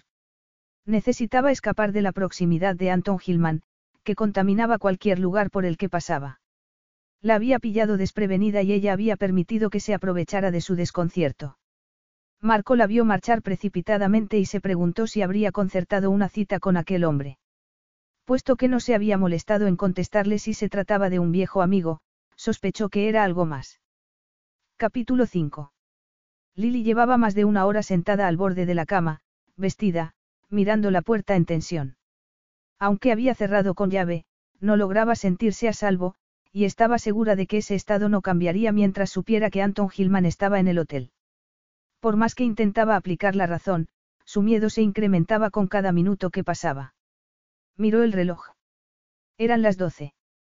Le quedaba una noche entera de pánico por delante. El viento hizo vibrar las puertas del balcón, sobresaltándola. Y de pronto, como si una semilla germinara en su mente abriéndose camino en la oscuridad, recordó el sueño que había tenido y los sentimientos que le había despertado. Había un lugar en el que podía sentirse a salvo, una persona que la haría sentirse protegida si se atrevía a pedírselo. Marco. Si le contaba lo de Anton, la protegería. Decidida a seguir sus instintos, Lily se puso en pie y, tras tomar su bolso, prácticamente corrió por el corredor hasta la suite de Marco. Marco acababa de salir de la ducha y trataba de ignorar la voz interior que le decía que si estaba contento de estar solo era porque le inquietaba el efecto que Lily tenía sobre él cuando oyó que alguien llamaba a la puerta con urgencia. Se puso una toalla a la cintura y acudió, asumiendo que debía de ser una emergencia. Aunque no sabía qué esperaba encontrarse, en ningún momento se le había pasado por la mente que pudiera ser Lily. Y menos aún que, sin esperar a ser invitada, pasara de largo y entrara sin esperar a ser invitada. Por fin estaba a salvo, en un refugio, Lily sintió tal alivio, que solo cuando ya estaba dentro se dio cuenta de que Marco tenía el cabello húmedo y que solo llevaba una toalla a la cintura. Intentó desviar la mirada, pero le resultó imposible, y la reacción física inmediata que sintió le hizo olvidar por unos segundos su angustia y la razón de haber acudido a él. Marco, que se vanagloriaba de su habilidad para controlar su vida, decidía quién tenía derecho a entrar en ella y cuándo. Jamás había visto cuestionado ese derecho, y jamás hubiera pensado que pudiera llegar a suceder. Él era el príncipe di Lucchesi y nadie se saltaba las normas que había establecido. Al menos hasta ese momento, hasta que Lily se había presentado en su dormitorio sin ser invitada. Tuvo que hacer un esfuerzo para asimilar que alguien hubiera osado derribar sus defensas y los límites de su espacio personal, algo que nunca autorizaba hacer a nadie. No le gustaba la intimidad física intrascendente porque sabía que terminaba dando lugar a la exigencia de intimidad emocional. Algo que él ni quería ni estaba dispuesto a dar. Por eso mismo su vida privada era tan valiosa para él. Como amante, se ocupaba de dar satisfacción a sus compañeras, pero como hombre, prefería dormir solo. Pero allí estaba Lily, irrumpiendo en su espacio personal y mirándolo como si. Sería consciente del efecto que estaba teniendo en él la forma en que lo miraba. Con amargura, supuso que sí, y que por eso lo hacía. Él no era particularmente vanidoso respecto a su cuerpo, comía saludablemente y hacía ejercicio, pero no estaba ni mucho menos obsesionado con su forma física. Sin embargo, Lily lo observaba como si fuera un magnífico espécimen del género masculino. Una mirada con la que, sin duda, pretendía alimentar su ego. Después de todo, era una mujer que conocía todos los mecanismos de la manipulación y cualquier que fuera la causa de su visita, estaba seguro de que no se debía a un súbito deseo de estar con él. ¿Qué hace aquí? preguntó Arisco. ¿Qué quiere? Su voz sacó a Lily del estupor en el que había caído al verlo prácticamente desnudo y la devolvió a la realidad. Tenía que venir. Ver a Anton después de tanto tiempo, sabe el número de mi habitación, no podía seguir allí, el miedo la hizo balbucear. Anton. Preguntó él mecánicamente, arrepintiéndose al instante de no haberla echado de inmediato. Anton Gilman, bastaba mencionar el nombre para que Lily se estremeciera. Marco la miró con el ceño fruncido. El hombre con el que la he visto esta noche. Sí. Le ha dado el número de su habitación. No, se me cayó la tarjeta y lo ha visto. Tenía miedo de que viniera a por mí. La expresión de rostro de Lily desconcertó a Marco al identificar en él un intenso miedo que era también perceptible en sus ojos y en el temblor de su voz. A su pesar, verla tan angustiada le hizo sentir lástima de ella y despertó en él un instinto primario de protegerla. Pero no estaba dispuesto a dejarse llevar por ese impulso. ¿Tendrá algún motivo? Lily se estremeció al pensar en el motivo por el que Anton la acosaba. Marco la observó y sintió emerger un recuerdo que llevaba tiempo enterrado. Una y otra vez, Olivia acudía a él con el rostro hinchado y amoratado, suplicándole que la llevara a casa, que la salvara de su último novio y de sus abusos, para en menos de doce horas oírle decir que nada ni nadie podrían separarla del hombre al que amaba, y que si era violento, no era más que por celos. Algunas mujeres eran así, no podían dejar a los hombres que las humillaban. Algunas incluso disfrutaban despertando celos en ellos para acabar volviendo a su lado. Sería esa la intención de Lily. Como sabía que su exnovio iría a buscarla, quería hacerle creer que estaba con otro. Con una sonrisa cínica, Marco decidió que estaba en lo cierto. Sé lo que pretende. Quiere hacer creer a ese talantón que somos amantes. Había conseguido superar su breve debilidad hacia ella. Estaba convencido de que el pánico que había creído percibir era fingido. Era una gran actriz, pero él ya no tenía 18 años ni caía en la trampa de confiar en una mujer por el mero hecho de serlo, o de creer cualquier mentira que le contara. Lily lo miró desesperada y espantada de que la creyera capaz de algo así. Eso no es verdad, protestó. Tengo tanto miedo que. Sintió un escalofrío con tan solo imaginar que el hombre al que despreciaba y temía pudiera tocarla, pero Marco no se dio cuenta porque estaba demasiado ocupado manteniendo sus propios mecanismos de defensa activos. Lily se había presentado en su habitación mirándolo como si fuera el primer hombre que veía en su vida y por un instante él había estado a punto de caer en su trampa. Ese era un peligro que no podía volver a correr. Destruir esa reacción era mucho más sencillo que permitir que despertara en él cualquier vulnerabilidad. Y para ello, no podía dar cabida a la mínima duda que le hiciera cuestionarse si se equivocaba al juzgarla, ni pensar que su explicación presentara algunos puntos cuestionables, como lo absurdo que resultaba que Lily pusiera tanto empeño en despertar los celos de un hombre con el que se encontraba casualmente. No la creo, dijo con determinación, así que está perdiendo el tiempo. Ahora, si no le importa, le ruego que se marche. Tengo cosas que hacer. Sin esperar respuesta, Marco dio media vuelta y fue hacia la puerta. En ese momento, llamaron al teléfono y fue a contestarlo. Presa del pánico, Lily solo podía pensar en cómo convencerlo para que la dejara quedarse, diciéndose que bajo su fría apariencia tenía que latir un corazón humano. Marco le daba la espalda y ella, impulsada por la adrenalina del miedo, corrió al dormitorio y cerró la puerta. Temblaba de la cabeza a los pies, tenía la boca seca. Se metió en la cama y se tapó con las sábanas, aunque lo que habría querido hacer era esconderse en algún sitio donde nadie pudiera encontrarla. La reacción de Marco le había dejado claro que solo sentía desprecio y desconfianza hacia ella. Pero al menos eso le daba la ventaja de que preferiría dejarla donde estaba antes que contaminarse tocándola para obligarla a salir de la habitación. O al menos eso fue lo que quiso creer porque de lo que estaba segura era de que no podía volver sola a su suite y dejar que el miedo se apoderara de ella. Por más que supiera que los hombres como Anton se alimentaban del miedo que inspiraban a sus víctimas, no podía hacer nada por dominar el que sentía. La puerta del dormitorio se abrió y Marco apareció en el umbral furioso. No pienso volver a mi habitación, dijo Lily retadora. Me pienso quedar aquí. Con usted. Aquellas palabras acabaron por sacar a Marco de sus casillas. De verdad creía que él estaba dispuesto a tomar parte en su juego.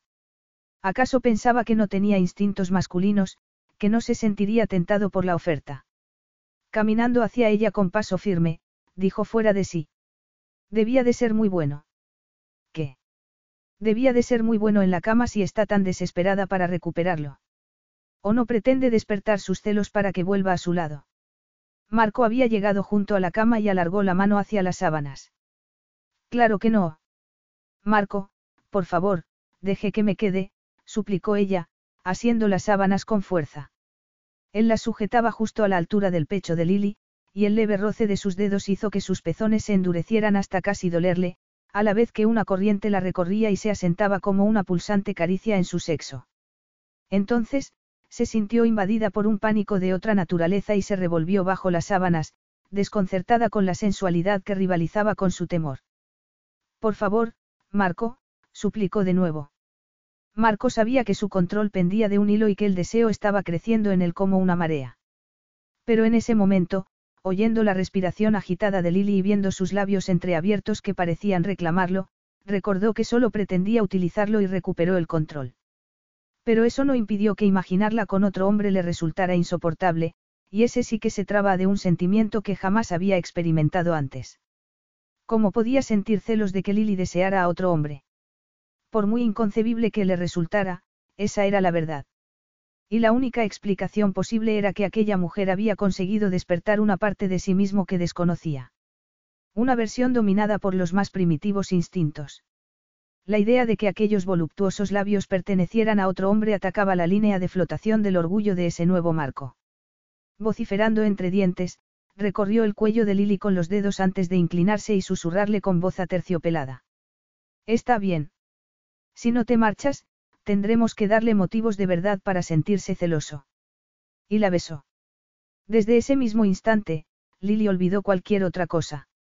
Inmediatamente se encontró devolviéndole el beso al tiempo que sus alterados sentidos explotaban en una corriente de hambrienta sensualidad. Marco supo que en algún lugar de su mente había intuido nada más verla la pasión que podía estallar entre ellos. Lo había percibido y había tratado de evitarlo, pero ya era demasiado tarde. Por eso mismo se había enfurecido consigo mismo, porque sabía que su cuerpo ardería al entrar en contacto con la sensualidad de ella. El hambre que despertaba en él era como una corriente subterránea. Por eso mismo había preferido sentirse enfadado con ella, porque sabía que despertaría en él un deseo tan profundo, que acabaría perdiendo el control. Lily gimió. Por primera vez descubría lo que un hombre podía llegar a hacer sentir a la mujer que lo deseaba, y comprendió por qué siempre había tenido tanto miedo y había preferido esconderse. También comprendió por qué en aquel momento quería entregarse plenamente, y ofrecer al hombre que despertaba en ella aquellas sensaciones su cuerpo y sus emociones como si se tratara de un sacrificio pagano. Se asió al cuello de Marco instintivamente, necesitando que su fuerza la ayudara a avanzar por aquellas procelosas aguas y la condujera a la satisfacción de los deseos y anhelos que aquella intimidad había hecho surgir en ella. Titubeante, alargó la lengua y la retiró bruscamente al sentir la sacudida de sensaciones que tan leve contacto le causaba en todo el cuerpo. Pero al instante volvió a alargarla y a entrelazarla con la de Marco en un movimiento lento que le aceleró el corazón. La exploración hizo gemir a Marco al tiempo que despertaba el deseo en el de una mayor intimidad. Y cuando ella pareció detenerse, él le tomó el rostro y comenzó a mover su lengua contra la de ella con una rítmica sensualidad que estuvo a punto de hacer que a ella se le parara el corazón. Para Lily, aquel ritmo era el ritmo de la vida, de la creación. Las sábanas se habían deslizado y Marco sintió el movimiento de sus senos a través de la ropa contra su pecho desnudo. Y a pesar de que se dijo que no debía precipitarse, le quitó el vestido y el sujetador, y su cuerpo reaccionó violentamente al contemplar las suaves y redondas formas de sus perfectos senos coronados por dos preciosos pezones rosados, endurecidos por la excitación. Gimió de nuevo mientras intentaba luchar contra su propio deseo, pero la batalla estaba perdida, y a la vez que cubría uno de sus pechos con la mano y lo acariciaba, volvió a besar a Lily más profundamente. Mientras, Lily intentaba comprender cómo había pasado del pánico a aquella delirante fiebre. Marco sintió su sexo endurecerse bajo la toalla. Habría sido el miedo lo que indirectamente había despertado en ella aquel torrente de feminidad salvaje, aquella frenética ansia de hacerse con todo lo que Marco le ofreciera. Lily no lo sabía. Solo era consciente de que sentir su lengua y sus dedos acariciándole los pezones eróticamente la estaban volviendo loca de placer. A ella, una mujer que a sus 27 años jamás había experimentado antes la pasión plena del deseo. Alargó la mano hacia el cuerpo de Marco, explorando los músculos de sus hombros, palpando cada milímetro de su espalda como si quisiera aprendérsela de memoria. Cada uno de sus sentidos clamaba por ser saciado. Desde lo más profundo de su ser, sentía la llamada del deseo abrasándola. Marco sintió la mano de Lily descansando en su cintura, al borde de la toalla, y su cuerpo se estremeció anhelante. Su lengua recorrió la boca de Lily, sus labios aprisionaron los de ella con ansiedad. Una extraña locura se apoderó de él. Una voz, la suya, aunque le resultó irreconocible, suplicó entre besos. Quítamela. Quítamela y tócame. Tócame como si fuera el primer hombre en tu vida, fue lo que querría haber dicho. Marco, Marco, su nombre escapó de los labios de Lily como un suspiro, como el gemido de un palpitante anhelo, y deslizó las manos por debajo de la toalla, tocándolo al tiempo que se la retiraba. Lily era una hechicera que lo seducía y lo atraía a un mundo de sensualidad, atrapándolo con cada caricia, con cada movimiento, con cada uno de los gemidos con los que respondía a lo que él le hacía. Era la mujer más excitante y dulce que jamás había tocado o saboreado, la única mujer que su cuerpo quería llegar a conocer profundamente. El deseo que despertaba en él le hacía olvidar toda cautela, hacer oídos sordos a la voz interior que le aconsejaba protegerse. Lo único que importaba en aquel instante era el latido del corazón de Lily contra su mano, su pezón endurecido presionándole la palma como si le pidiera que lo retorciera entre sus dedos, y el cuerpo de Lily arqueándose contra él en respuesta, ofreciéndole el fruto prohibido que él tomó entre los dientes, mordisqueándolo. El placer que le proporcionó la boca de Marco arrancó de ella un gemido prolongado. Impulsivamente lo sujetó por la cabeza para mantenerlo pegado a ella, obligándole a terminar lo que había empezado. La luz procedente de la sala iluminaba el cuerpo desnudo de Marco y Lily pensó en medio de una nebulosa que parecía una escultura de bronce. Ansiaba absorber cada detalle, desde la línea curva de su pantorrilla a sus poderosos muslos, que Leonardo habría querido dibujar. Y luego seguiría subiendo. En la penumbra, la visión de la sombra de vello que cubría el vértice de los muslos de Marco la hizo estremecer, y su sexo, prueba tangible de cuánto la deseaba, le hizo alargar la mano en un impulso del que jamás se hubiera creído capaz y rodear su sexo con ella antes de proceder a moverla arriba y abajo en un sensual vaivén que le permitió descubrir la suavidad de la piel que recubría su duro sexo. Marco le tomó las manos y se las sujetó contra el colchón, iniciando entonces un viaje exploratorio de besos por su vientre y entre sus muslos mientras Lily se retorcía y temblaba bajo sus eróticas caricias. El deseo la sacudía como si la bombardeara una sucesión de relámpagos, incrementando su necesidad de ser plenamente poseída por él.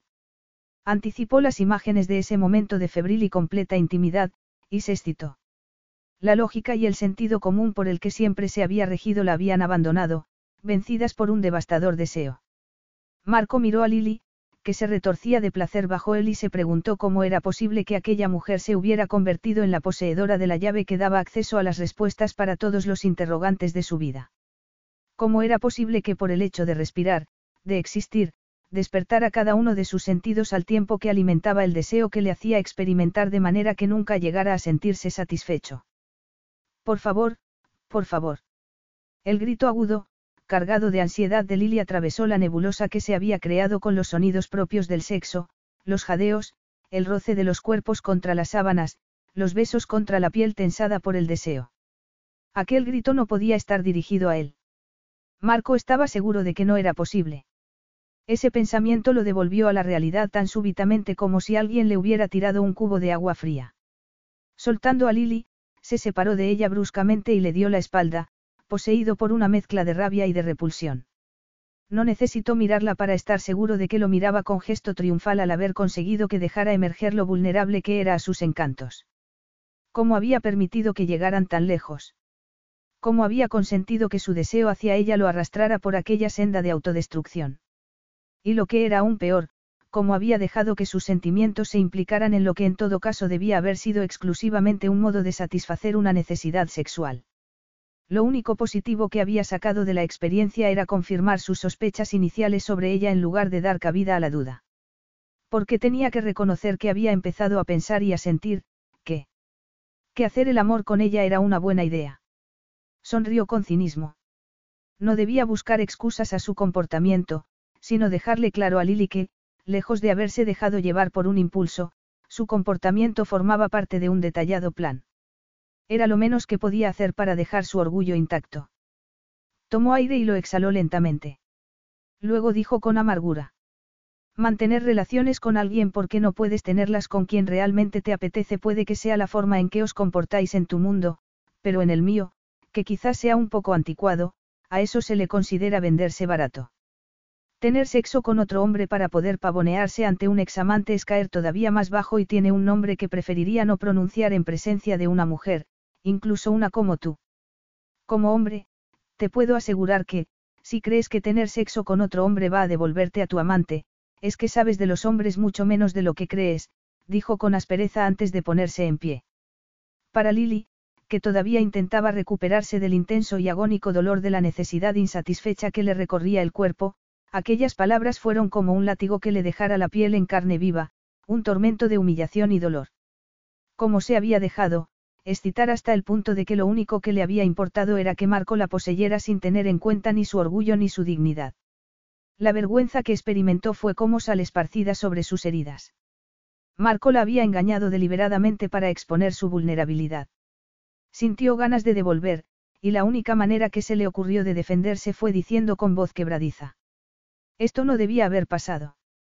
Le resultaba tanto física como emocionalmente doloroso que Marco tuviera una opinión tan deplorable de ella, pero no estaba en condiciones de defenderse. Estaba demasiado atónita con la respuesta que había despertado en ella como para poder concentrarse en otra cosa que asimilar lo que acababa de pasar. Desde luego que no, asintió Marco airado.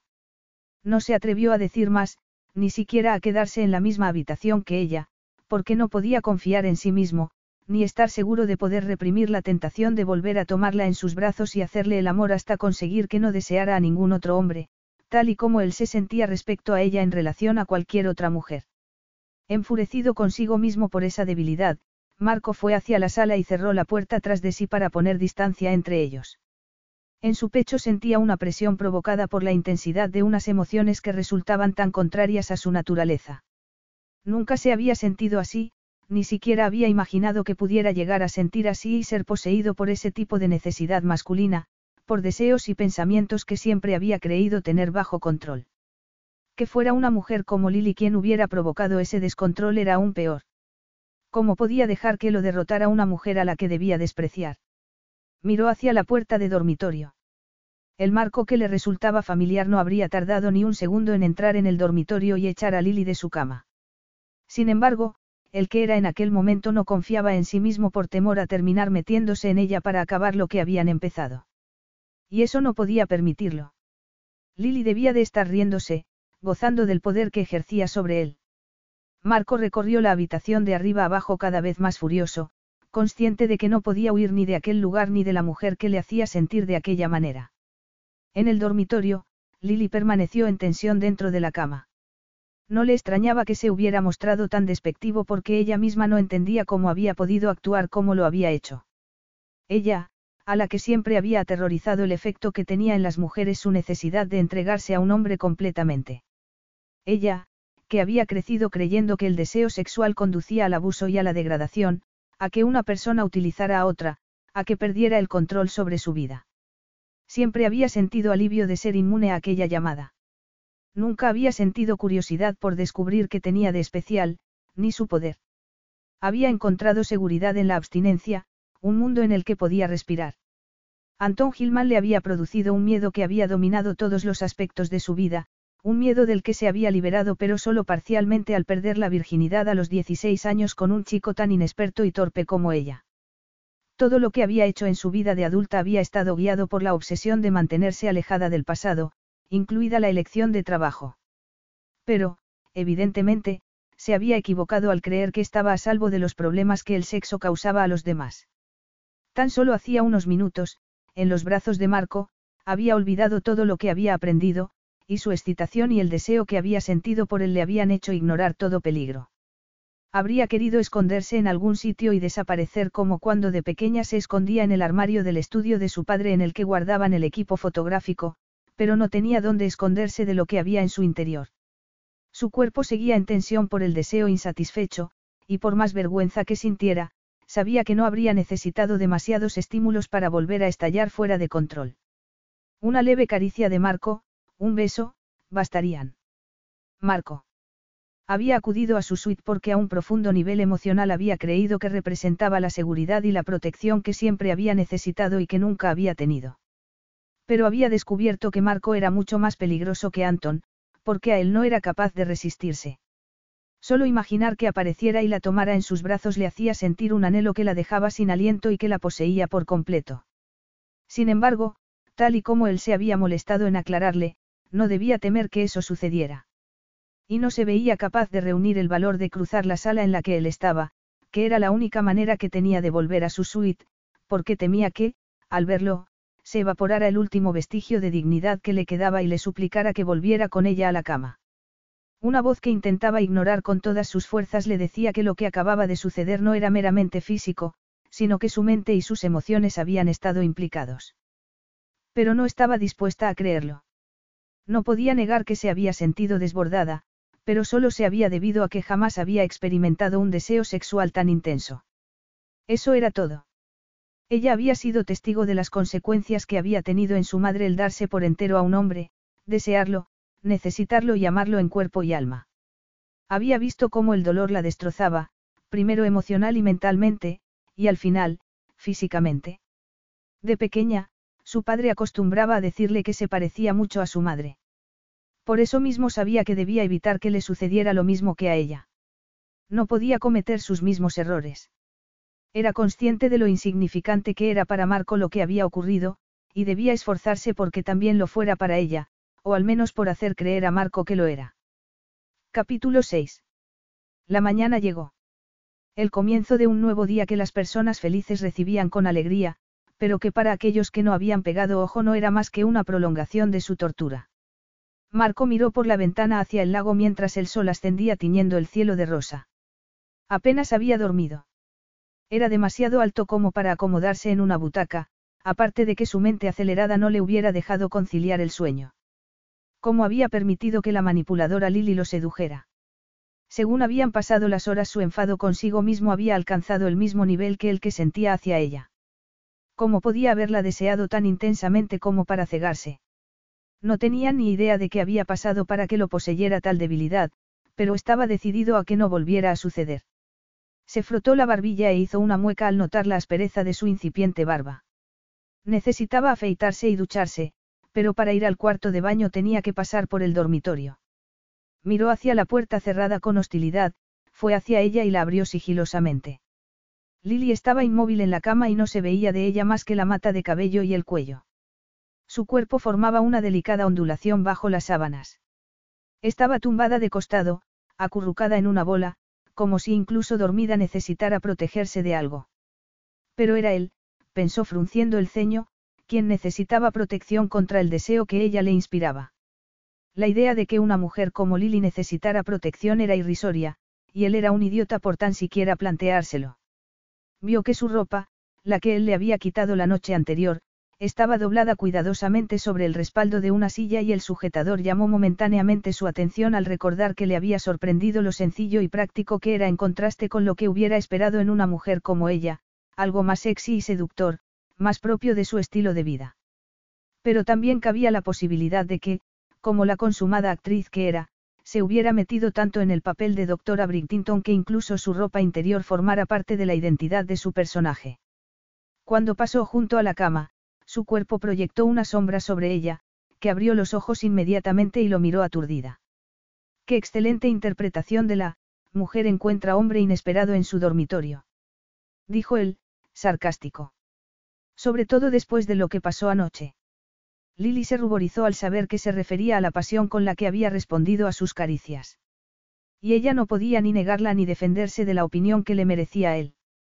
Marco interpretó el rubor como la evidencia de que estaba furiosa por no haberlo engañado y se alegró. Es una lástima que, por muy bien que lo hicieras, no consiguieras de mí lo que los dos sabemos que buscabas, continuó con desdén. ¿Cuál era la siguiente escena en esta representación? Supongo que la llegada de tu examante y su indignación ante la evidencia de que habías pasado la noche con otro hombre. La sorpresa inicial de abrir los ojos y encontrar a Marco al lado de la cama con tan solo una toalla a la cintura había dejado a Lily sin palabras.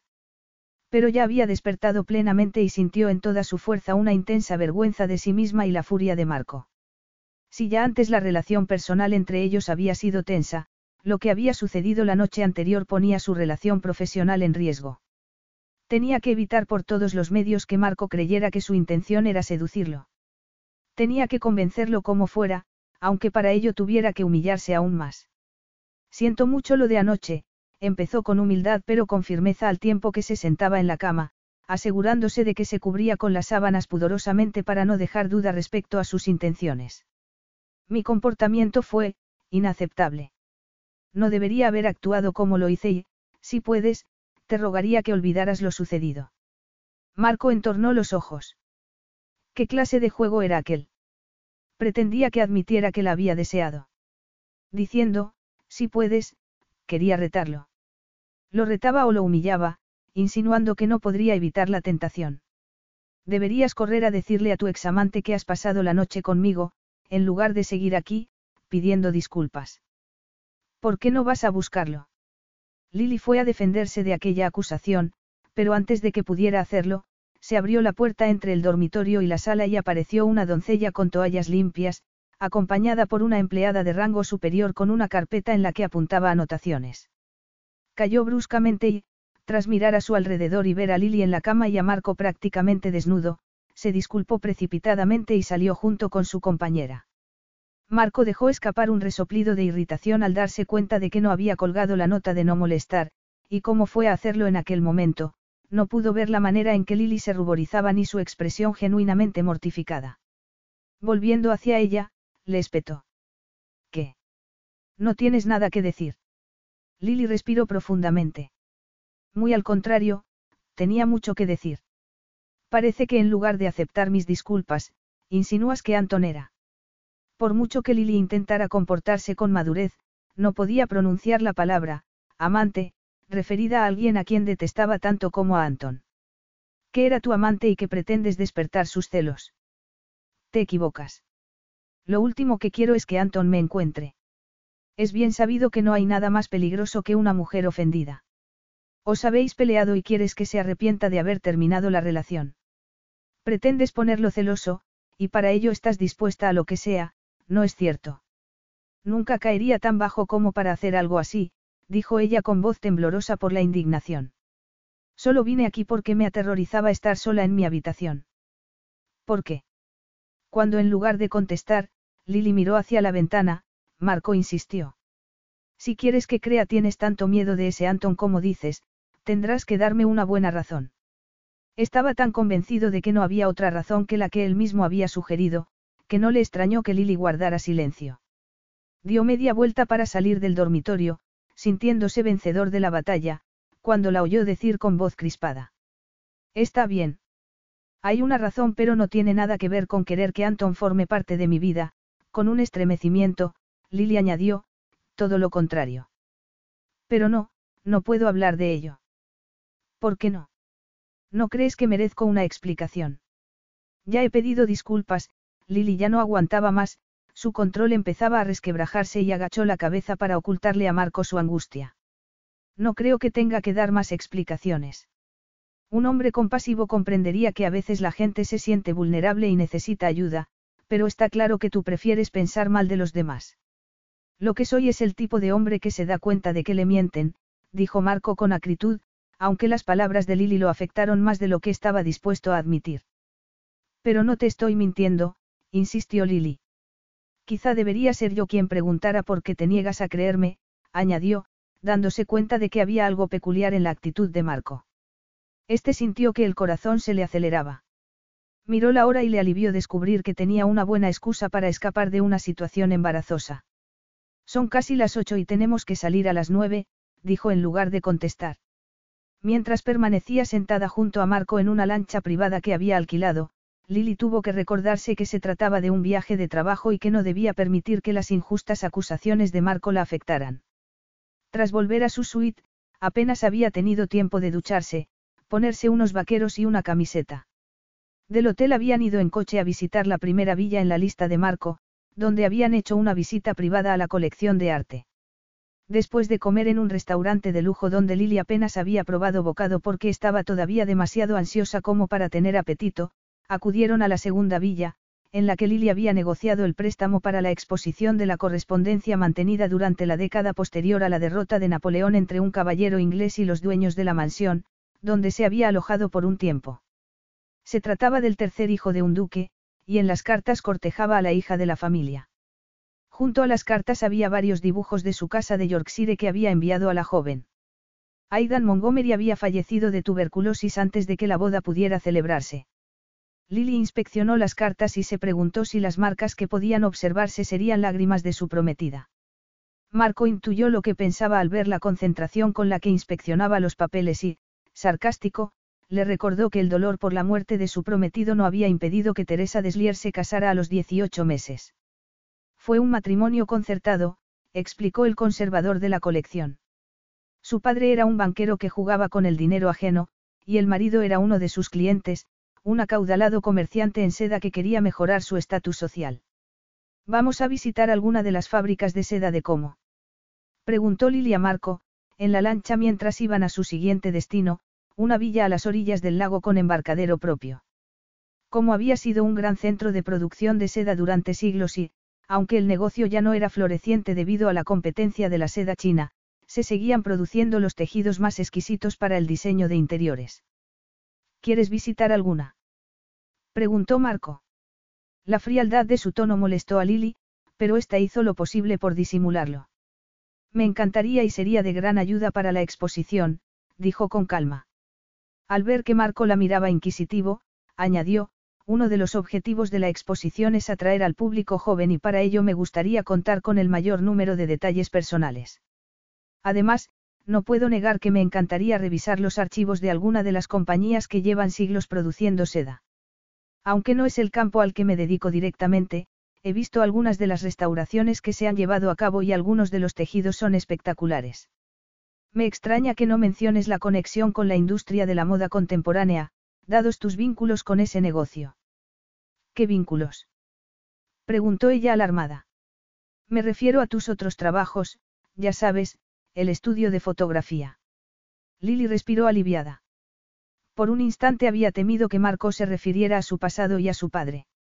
Ya te he dicho que me limitaba a hacer un favor, se defendió. A un hombre, supongo. Marco no entendía su propio comportamiento, ni por qué se empeñaba en alimentar unos celos que no tenían justificación posible puesto que era un sentimiento enfermizo y que jamás había experimentado con anterioridad. Pero lo peor de todo era que fuera precisamente alguien como Lily quien se los provocara, una mujer que representaba todo aquello que él despreciaba. Sí, tuvo que admitir Lily. Habría dado cualquier cosa por no haber accedido a ayudar a su hermanastro, o por haber conocido a Marco en la recepción y no en el estudio. Aunque tampoco estaba segura de qué habría pasado si ese hubiera sido el caso. Marco no supo interpretar el gesto de ansiedad que percibió en el rostro de Lily y prefirió explicárselo como un intento de despertar su compasión. Después de todo, ya había demostrado lo buena actriz que era. Lily tomó aire, recordándose que era una profesional realizando un trabajo y que no podía consentir que Marco hiriera sus sentimientos, aunque para ello tuviera que fingir que lo que pensara de ella le era indiferente. ¿Esa es la villa a la que nos dirigimos? Preguntó, volviendo a un tema más neutro. Marco se inclinó hacia la ventanilla, por delante de Lily, lo que permitió a esta oler su cítrica loción del afeitado mezclada con el calor de su piel. La lancha dio un salto y Lily tuvo que pegarse lo más posible al respaldo para evitar tocar a Marco, no fuera a creer que aprovechaba cualquier circunstancia para conseguir un contacto íntimo con él. Los hombres se cansaban enseguida de las mujeres que caían rendidas a sus pies. Les gustaba más la adrenalina de la conquista, el reto de ganar un trofeo. En cuanto lo conseguían, perdían el interés. Ella lo había aprendido observando a su padre, y había comprobado cómo hundía a su madre en la desesperación. Era mejor no amar en absoluto que exponerse a ser destrozado por el amor a alguien que se mostraba despectivo o indiferente. Un mechón había escapado de la horquilla con la que Lily se sujetaba el cabello, y la tentación de retirárselo tras la oreja hizo que Marco sintiera un cosquilleo en los dedos. De hacerlo, sus nudillos acariciarían la piel de sus mejillas y ella lo miraría con una expresión de sorpresa en sus ojos grises. Marco se dio cuenta de que eso era precisamente lo que quería. Y después la tomaría en sus brazos y la besaría hasta que ella susurrara su nombre contra sus labios en una súplica apasionada y anhelante. ¿Qué le estaba pasando? ¿Por qué despertaba en él aquellos sentimientos cuando sabía que debía desconfiar de ella? Durante las visitas que habían realizado aquella mañana la había observado con admiración al descubrir la seguridad con la que hablaba de su tema de estudio, del que demostraba tener un profundo conocimiento, así como la suficiente sensibilidad como para no querer apabullar a sus interlocutores, haciéndoles preguntas sobre asuntos que, obviamente, conocía. Eso, que le hacía pensar en ella como alguien que se preocupaba de los sentimientos ajenos, entraba en contradicción con la imagen de mujer dispuesta a explotar la vulnerabilidad de los jóvenes para explotarlos económicamente, una mujer egoísta dispuesta a usar a los demás para conseguir sus objetivos. Así es, dijo Marcos. Después de que veamos la colección, nos recogerá un coche. La duquesa nos espera, y para ella la puntualidad es muy importante. Le encanta recibir, así que puede que haya organizado una cena. Pero si prefieres no asistir, puedo decirle que tienes trabajo que hacer. Supongo que debes escribir algunos informes para la fundación. Lily asumió que Marco quería librarse de ella. No es necesario. Tratar con los dueños de las villas es parte de mi trabajo, y estoy segura de que la duquesa tiene anécdotas fascinantes. Pero si es una forma educada de decir que prefieres que no vaya, miró a Marco con expresión retadora. En absoluto, negó él. Pensaba que querrías estar un rato sola. Estoy aquí para trabajar, y mi trabajo incluye hablar con todo aquel relacionado con las villas, dijo Lily con firmeza.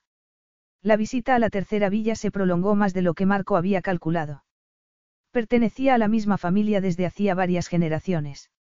Napoleón la había construido para uno de sus generales favoritos, y además de ceder algunas de sus piezas más famosas para la exposición, el dueño, un anciano italiano que hablaba un inglés impecable, permitió a Lily tomar fotografías del interior de la villa. Marco fue consciente de la profesionalidad con la que manejaba la cámara, pero en lugar de admirarla por ello, tal y como hizo el vizconde, al que Lily había conquistado con su encanto y sus agudas preguntas, a él solo le recordó los motivos por los que la despreciaba. Ansiaba acabar aquella gira, volver a su vida cotidiana y olvidar a la doctora Lillian Bridtington. Pero conseguiría desplazarla de su corazón. La pregunta se coló sigilosamente en su mente y Marco la frenó antes de que llegara a tomar forma. Aquella mujer no significaba nada para él. No confiaba en ella y lo único que sucedía era que lo excitaba sexualmente, pero sus sentimientos no estaban implicados. Eso era imposible. Pero, porque entonces lo irritaba en la misma medida que despertaba sus celos. Marco se alegró de tener que aparcar sus pensamientos mientras cumplía con las formalidades de despedirse del vizconde, al que agradecieron su amabilidad. Cuando el coche tomó el camino que conducía a la casa de la duquesa, atravesando un maravilloso jardín de diseño italiano, Lily fue consciente del incómodo silencio que guardaba Marco, pero no se sintió con ánimos para intentar romperlo. La fachada de la villa, de un elegante estilo palladiano, en aquel momento estaba iluminada por la luz del atardecer de principios de octubre, y como siempre que veía algo hermoso, fuera producto de la naturaleza o de la mano del hombre, Lily se sintió sobrecogida por la emoción. Sin poder contenerse, murmuró. ¡Qué belleza! Por algún extraño motivo, el fervor que tiñó su voz consiguió abrir una grieta en la coraza de Marco, quien, por más que quiso creer lo contrario, supo que sus ojos humedecidos tenían que ser genuinos y no una prueba más de sus dotes de actriz. Una nueva punzada de celos lo atravesó, aunque en aquella ocasión no fue provocada por otro hombre. Tanto la villa como su localización resultan exquisitos, dijo con frialdad. Pero el castillo de mi familia es aún más impresionante. Ya me dirás qué opinas cuando lo veas.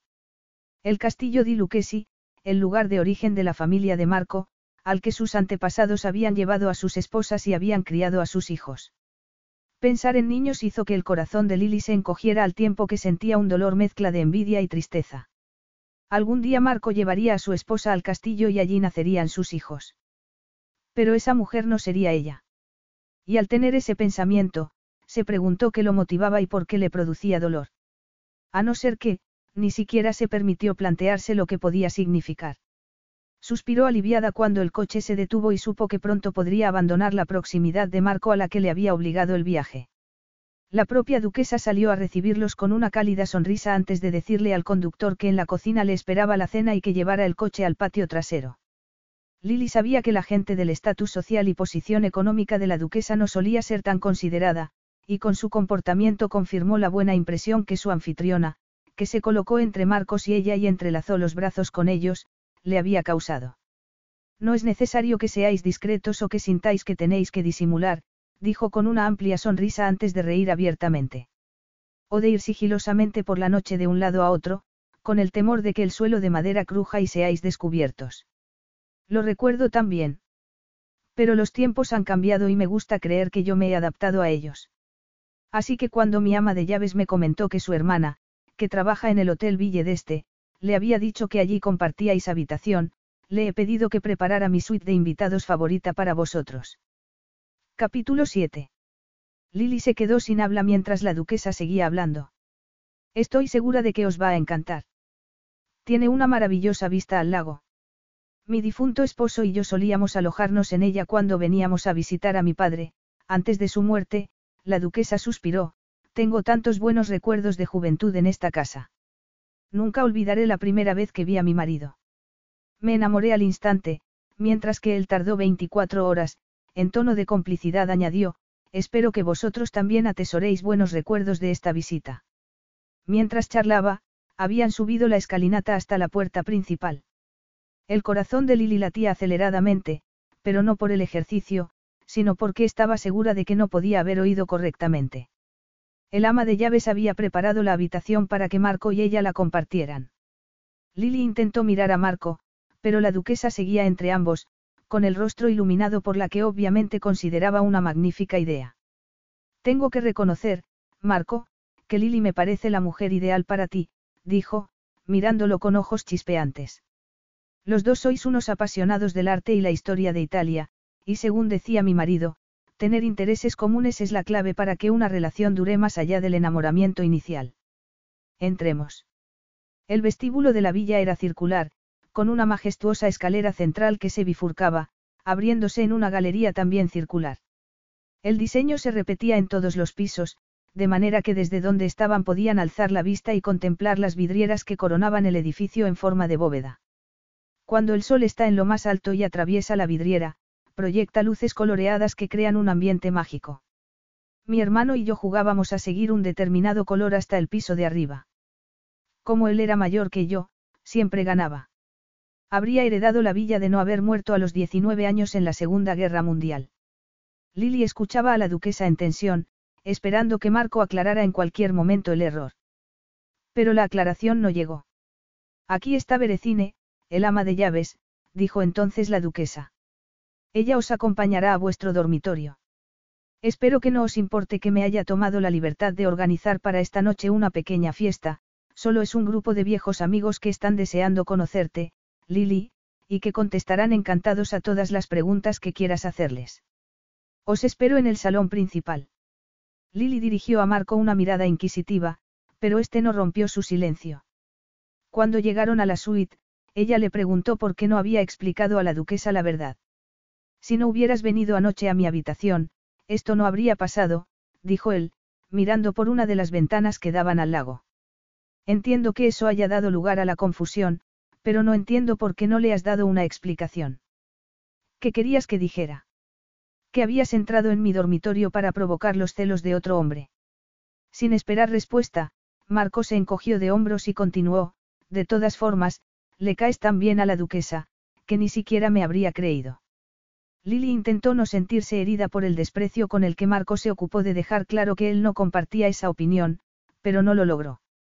Es una romántica, siguió Marco, y pensaría que solo intentaba ocultarle nuestra relación. No tenemos ninguna relación, dijo Lily, esforzándose por contener las lágrimas. Pero la duquesa cree que sí. Y no solo sexual, sino que está convencida de que nos hemos enamorado, la sorna con la que Marco cargó sus palabras hizo que Lily sintiera que le ardían las mejillas. Si te conociera mejor, sabría que eso es imposible. Lily tuvo que tragarse el orgullo para no dejar que el hiriente comentario la afectara. Por su propio bien, no podemos decirle nada, continuó Marco. O no nos creería, o se sentiría avergonzada por habernos puesto en una situación incómoda. Lo mejor es callar. Después de todo, no serán más que un par de noches. ¿Y si para mí fuera inaceptable? Estalló Lily. ¿De verdad esperas que te crea después de lo de anoche? Preguntó Marco con arrogancia. No recuerdo que pusieras ninguna pega. Lily sintió que se le paraba el corazón. Habría notado Marco que había querido de él algo más íntimo y personal que la protección que representaba su presencia. Tragó saliva confiando en equivocarse. Ya se sentía lo bastante humillada por lo que sentía hacia él como para no poder disimularlo. Eso fue distinto, se defendió. No quiero compartir habitación contigo. ¿Y crees que yo contigo sí? Preguntó él con amargura. Tú tienes la culpa de que nos encontremos en esta situación. Lily sabía que, si le contaba la verdad, Marco se avergonzaría de haber pensado tan mal de ella, pero era evidente que él no quería cambiar de opinión, y ella no estaba en condiciones de compartir con él su secreto más doloroso para verse rechazada como una mentirosa compulsiva. ¿Cómo había llegado a aquel punto? Conociéndose como se conocía, debería haber estado más atenta a las señales, darse cuenta de lo que había sentido al verlo por primera vez en el estudio, pero, ¿qué podía haber hecho? Dejar el trabajo cuando descubrió quién era. ¿Dónde hubiera quedado entonces su profesionalismo? No pienso incomodar a la duquesa por algo que en estos tiempos no tiene ninguna importancia, le advirtió Marco. Y quién sabe, si tu ex se entera, puede que consigas el efecto deseado. Aunque como hombre debo advertirte que no es una buena idea recuperar a alguien por celos. Una relación basada en la desconfianza está abocada al fracaso y es peligrosa. Lo dices como si lo hubieras experimentado en primera persona, dijo Lily involuntariamente. Marcos la miró indignado. ¿Qué tenía aquella mujer para que le revelara algunos de sus secretos mejor guardados? Te aseguro que tengo la bastante experiencia como para no confiar en ti, dijo con frialdad. Lily se estremeció ante la acritud que destilaban sus palabras, y se preguntó si una mujer lo habría engañado en el pasado. Una mujer por la que debía haber sentido algo muy profundo, porque el hombre en el que se había convertido no habría dejado que ninguna mujer rompiera la barrera de su intimidad. Y sin darse cuenta, Lily sintió compasión por él y por la herida que el amor le había causado. Marco frunció el ceño al ver la angustia que reflejaba el rostro de Lily. La noche anterior no había tenido ningún problema en compartir cama con él y sin embargo en ese momento la idea parecía espantarla, sin duda porque pensaba en otro hombre. Así que Marco no sintió la más mínima compasión por ella. ¿Has comprendido? Preguntó airado. Lily le dirigió una mirada extraviada. Si los sentimientos de la duquesa le importaban tanto, debía tener algo de humano, aunque a ella hubiera decidido ocultárselo. De acuerdo, dijo en un susurro. Estaba claro que la odiaba y que alguna mujer a lo largo de su vida había destruido su capacidad de confiar en los demás. Lo que Lily no comprendía era por qué eso la afectaba tanto, ni por qué Marco despertaba en ella un anhelo que solo podía hacerle daño y que tendría que hacer un esfuerzo sobrehumano por esconder. Pero saber que tendría que someterse a la prueba de compartir cama le hizo sentir pánico de nuevo. No podemos dormir juntos. exclamó. No me sentiría. ¿Qué? Segura completó Marco con desdén. Lily esquivó su mirada por temor a que descubriera lo que verdaderamente le preocupaba. Porque en parte era verdad, solo que era a sí misma a quien temía. Ya te he dicho que solo van a ser un par de noches, dijo Marco, antes de añadir con sarcasmo, como caballero que soy, te cedo la cama. Lily se dio cuenta de que no conseguiría hacerle cambiar de idea, y en el fondo sabía que Marco tenía razón respecto a la duquesa, así que no tenía más remedio que aceptar. Puedes quedártela, masculló. Yo dormiré en el sofá. En ese momento llamaron a la puerta y, cuando Marco la abrió, entraron el ama de llaves y un criado con el equipaje, al que Marco dio una propina. Todavía queda una hora para la recepción. Como solo hay un cuarto de baño, te cedo el primer turno, dijo mientras Lily buscaba su bolso. Lily asintió. Quería lavarse la cabeza y, aunque tardaba poco en arreglarse, siempre le llevaría más tiempo que a Marco. Se duchó y secó rápidamente, y se puso uno de los dos albornoces que su anfitriona había dejado a su disposición. Había llevado la maleta al cuarto de baño, de la que había sacado la falda negra de punto. Acababa de sacar la ropa interior cuando llamaron a la puerta. Solo quería saber si necesitabas que te plancharan algo, dijo Marco, asomándose. No, mi falda es de punto, dijo ella indicando con la mano la prenda colgada de la percha. Era la mano en la que sujetaba la ropa interior, y no notó que las bragas se le caían al suelo hasta que vio a Marco agacharse a recogerlas. Sonrojándose, las tomó precipitadamente y las cerró en el puño.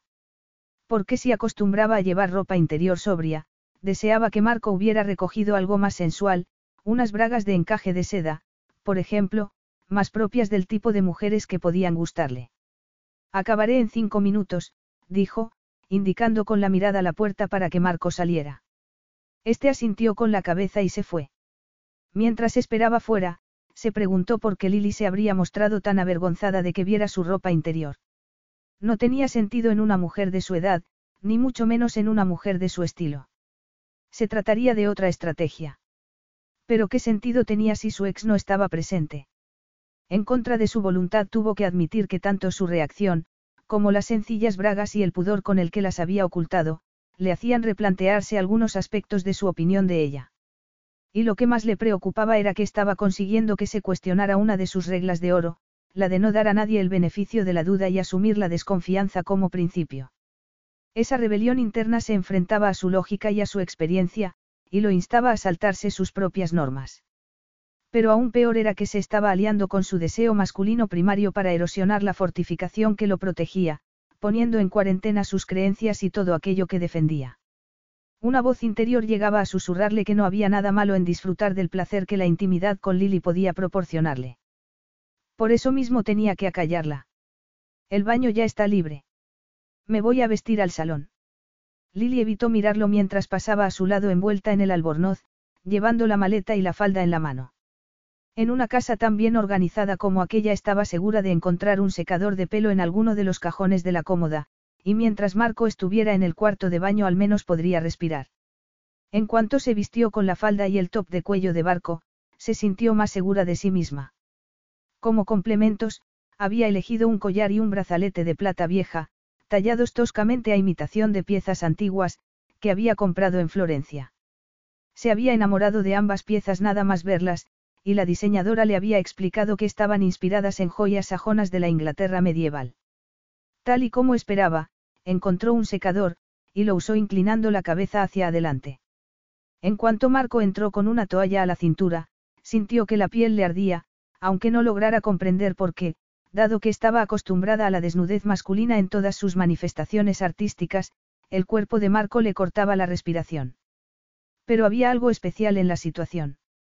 La intimidad de estar arreglándose en una habitación compartida evocaba en ella emociones en las que no quería pensar, anhelos que prefería no definir y que ni siquiera estaba segura de que estuvieran relacionados con los hombres en general o con Marco en particular. El secador se le cayó al suelo y cuando fue a recogerlo, sus dedos rozaron los de Marco. Por una fracción de segundo, ambos se quedaron paralizados. De haber sido una pareja de verdad, en lugar de retirar la mano, Marco le habría quitado el secador y la habría tomado en sus brazos. Una deliciosa corriente atravesó a Lily, que asió el secador con dedos temblorosos. Quedan quince minutos, dijo Marco, acariciándole la frente con el aliento. Lily alzó la mirada con los ojos muy abiertos, antes de que su sentido común le recordara que Marco se limitaba a recordarle que tenían que reunirse con su anfitriona, y no hacía referencia al plazo que tenían para satisfacer el pulsante deseo que sentía en su interior. Estoy lista, balbuceó. Y lo estaba, pero para quedarse y que Marco le hiciera el amor. Sus propios pensamientos la desestabilizaban de tal manera, que tuvo que darse la orden de detenerlos. Estaba comportándose como, como si hubiera olvidado todo lo que había aprendido, como si no le preocupara su propia estabilidad emocional. Se retiró el cabello del rostro y lo recogió en un moño bajo del que soltó algunos mechones, todo ello sin necesidad de un espejo. Solo al girarse se dio cuenta de que Marco la había estado observando. ¿Qué pasa? preguntó ansiosa. Su padre siempre había criticado el aspecto de su madre.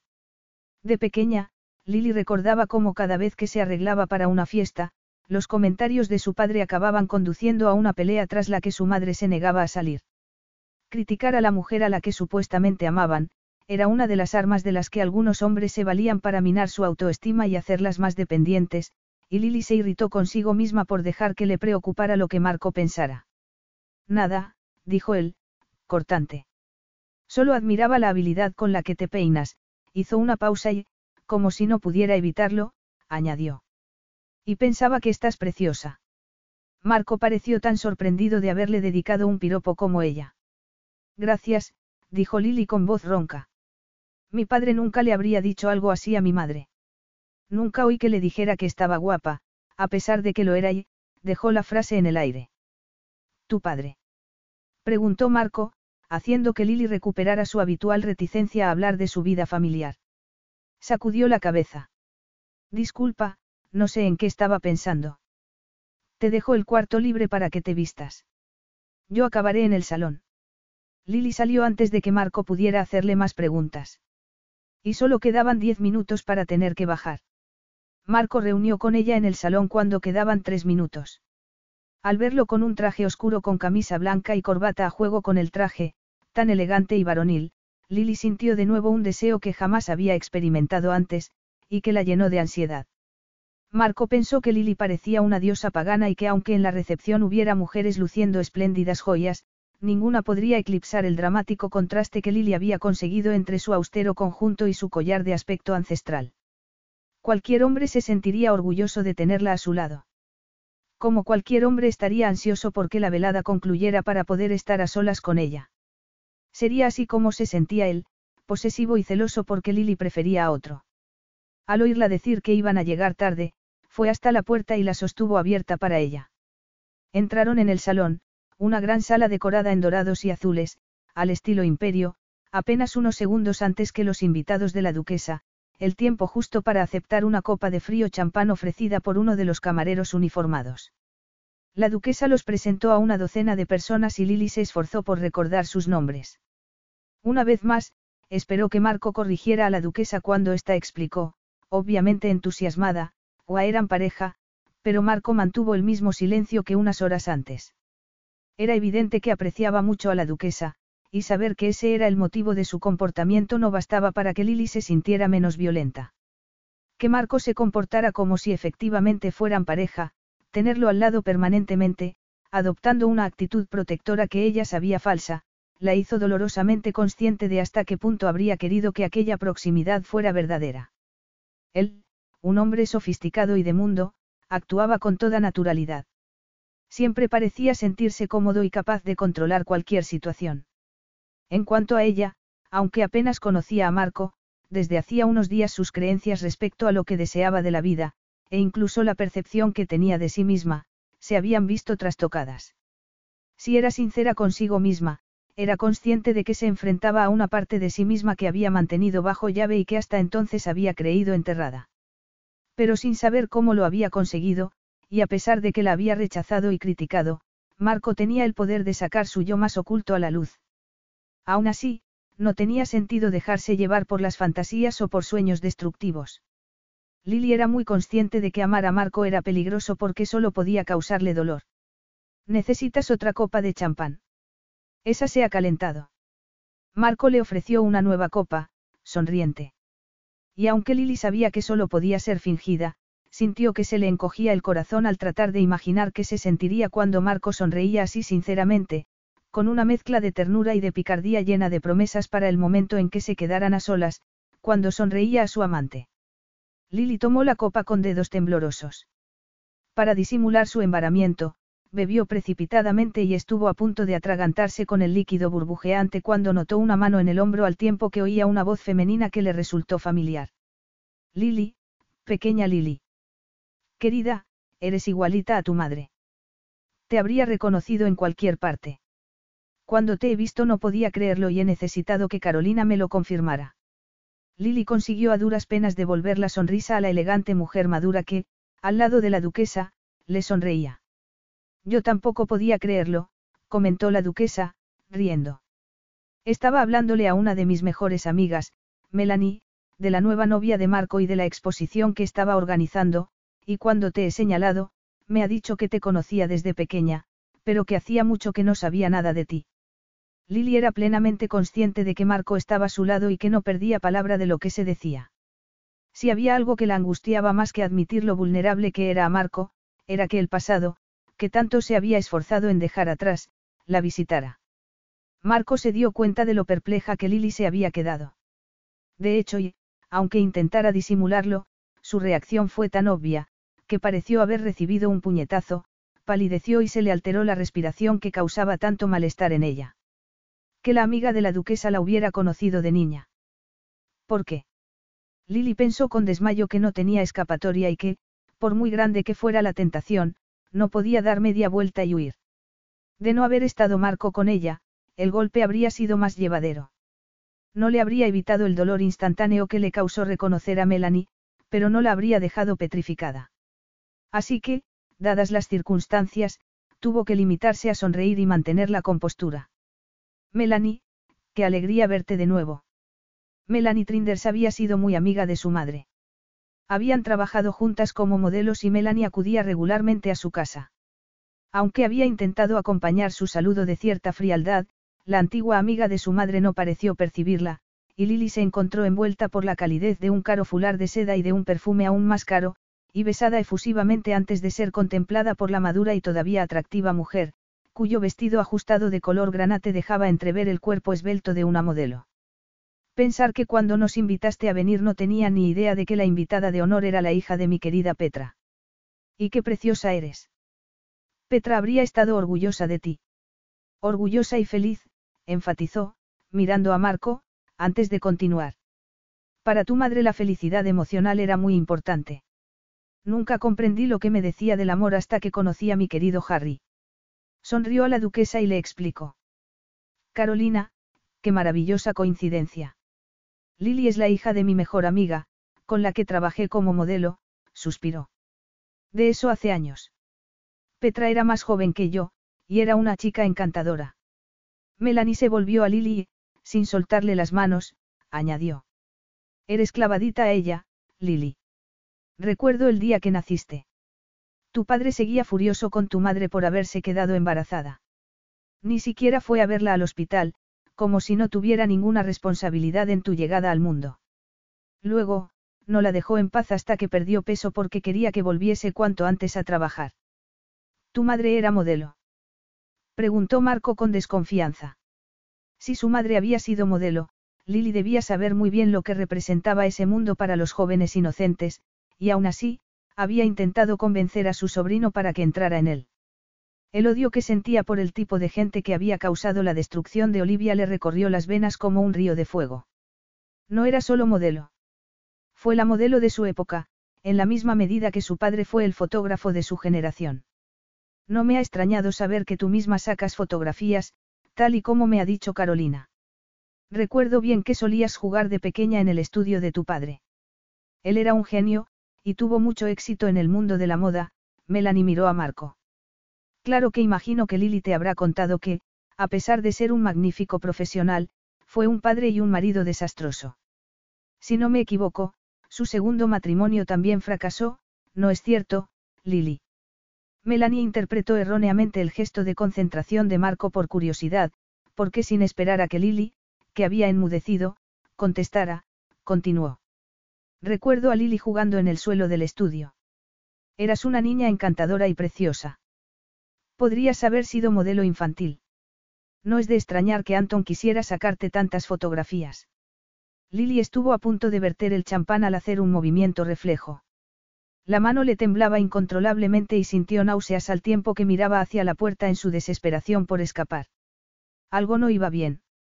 Marco fue consciente al instante, y la rebelión que bullía en su interior aniquiló todo propósito de mantenerse alejado de Lily.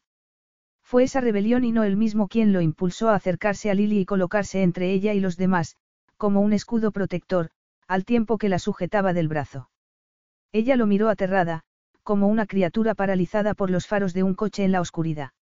Así que a Anton le gustaba hacerle fotografías, dijo él, en tono fingidamente impersonal, desoyendo la voz interior que le decía que ni le interesaba ni quería implicarse. Desde luego, dijo Melanie. Siempre decía que tenía un gran potencial como modelo. Lily controló a duras penas el gemido de angustia que amenazó con emerger de su garganta. Marco la observó y pensó que parecía hundida, destrozada. Sentí tanto lo de la muerte de tu madre, Lily, añadió Melanie en un tono mucho más sombrío. Fue una noticia muy triste. Nunca pudo superar el divorcio de mi padre, dijo Lily con un hilo de voz, haciendo un esfuerzo sobrehumano por alejarse del borde del abismo en el que se había encontrado unos segundos antes. La otra mujer le dio una palmadita en el brazo. Tengo que irme. Mi marido me estará buscando. Espero verte pronto, querida. La duquesa también se alejó para saludar a otros invitados y Marco y Lily se quedaron solos. Aunque Marco la había soltado, no apartaba la mirada de ella, y Lily pudo imaginar lo que estaba pensando. Acabó la copa de un trago, antes de volverse a él. Mi madre se suicidó mezclando alcohol y pastillas, explicó como un autómata. Y con fiereza, añadió, te aseguro que sé muy bien lo que les puede pasar en el mundo de la moda a aquellos demasiado vulnerables como para sobrevivir a su crueldad. Yo lo he experimentado en primera persona. Por eso. Incapaz de continuar o de esperar una respuesta de Marco, Lily lo dejó, cruzó la sala y salió con la cabeza erguida aunque cegada por las lágrimas que no se atrevía a derramar. Por eso mismo continuó caminando, siguiendo varios corredores, hasta que se dio cuenta de que estaba perdida. Pero al menos estaba sola. Necesitaba aire fresco y privacidad, y poder sentir lástima de sí misma por haber perdido a su madre y por una infancia demasiado corta. Sin embargo, se amonestó, no debía olvidar que estaba allí para trabajar y que no podía ser tan débil. Pero no fue suficiente. Las compuertas se habían abierto y ya nada podría poner freno a los recuerdos o a sus lágrimas. Capítulo 8. Sin necesidad de volverse, supo a quién pertenecían las manos que se posaron sobre sus hombros. Tenía que tratarse de Marco. Y si lo supo fue porque lo habría reconocido en cualquier parte. Porque al aflorar sus emociones a causa del encuentro con Melanie, había recibido el peor de los golpes y no había otras manos en las que quisiera buscar protección. Solo en las de Marco. ¿En qué momento sus sentimientos se habían mezclado con el deseo? Cuando se habían entrelazado para crear el vínculo más fuerte que había entre dos personas, el amor. La sola idea la aterraba. No podía amar a Marco. Marco, que en ese momento la obligaba a girarse y la abrazaba con delicadeza, como si fuera un frágil objeto que pudiera romperse. Solo por compasión, se dijo Lily. No debía esperar nada más que compasión por parte de Marco. Intentó soltarse. Tienes razón, dijo, como si él hubiera hablado primero. Estoy aquí para trabajar, no para comportarme como una tonta y dejarme llevar por mis emociones. La rebelión que había comenzado dentro de Marco como una protesta sofocada que podía controlar, se había convertido en una fuerza imparable que lo había transformado, exigiéndole respuestas que debían haberle incomodado, pero que, muy al contrario, le resultaban extremadamente sencillas. ¿Por qué no me has contado nada de esto antes? Preguntó con naturalidad, como si la relación que habían establecido exigiera ese nivel de confianza. ¿Qué querías que te dijera? Que mi padre era fotógrafo. Que mi madre era modelo.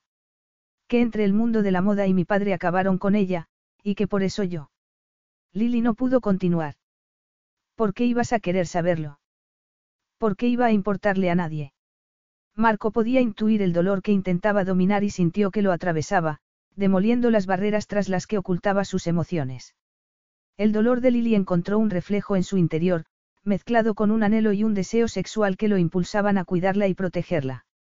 Decir que las palabras de Melanie lo habían dejado perplejo no hacía justicia al efecto real que habían tenido en él.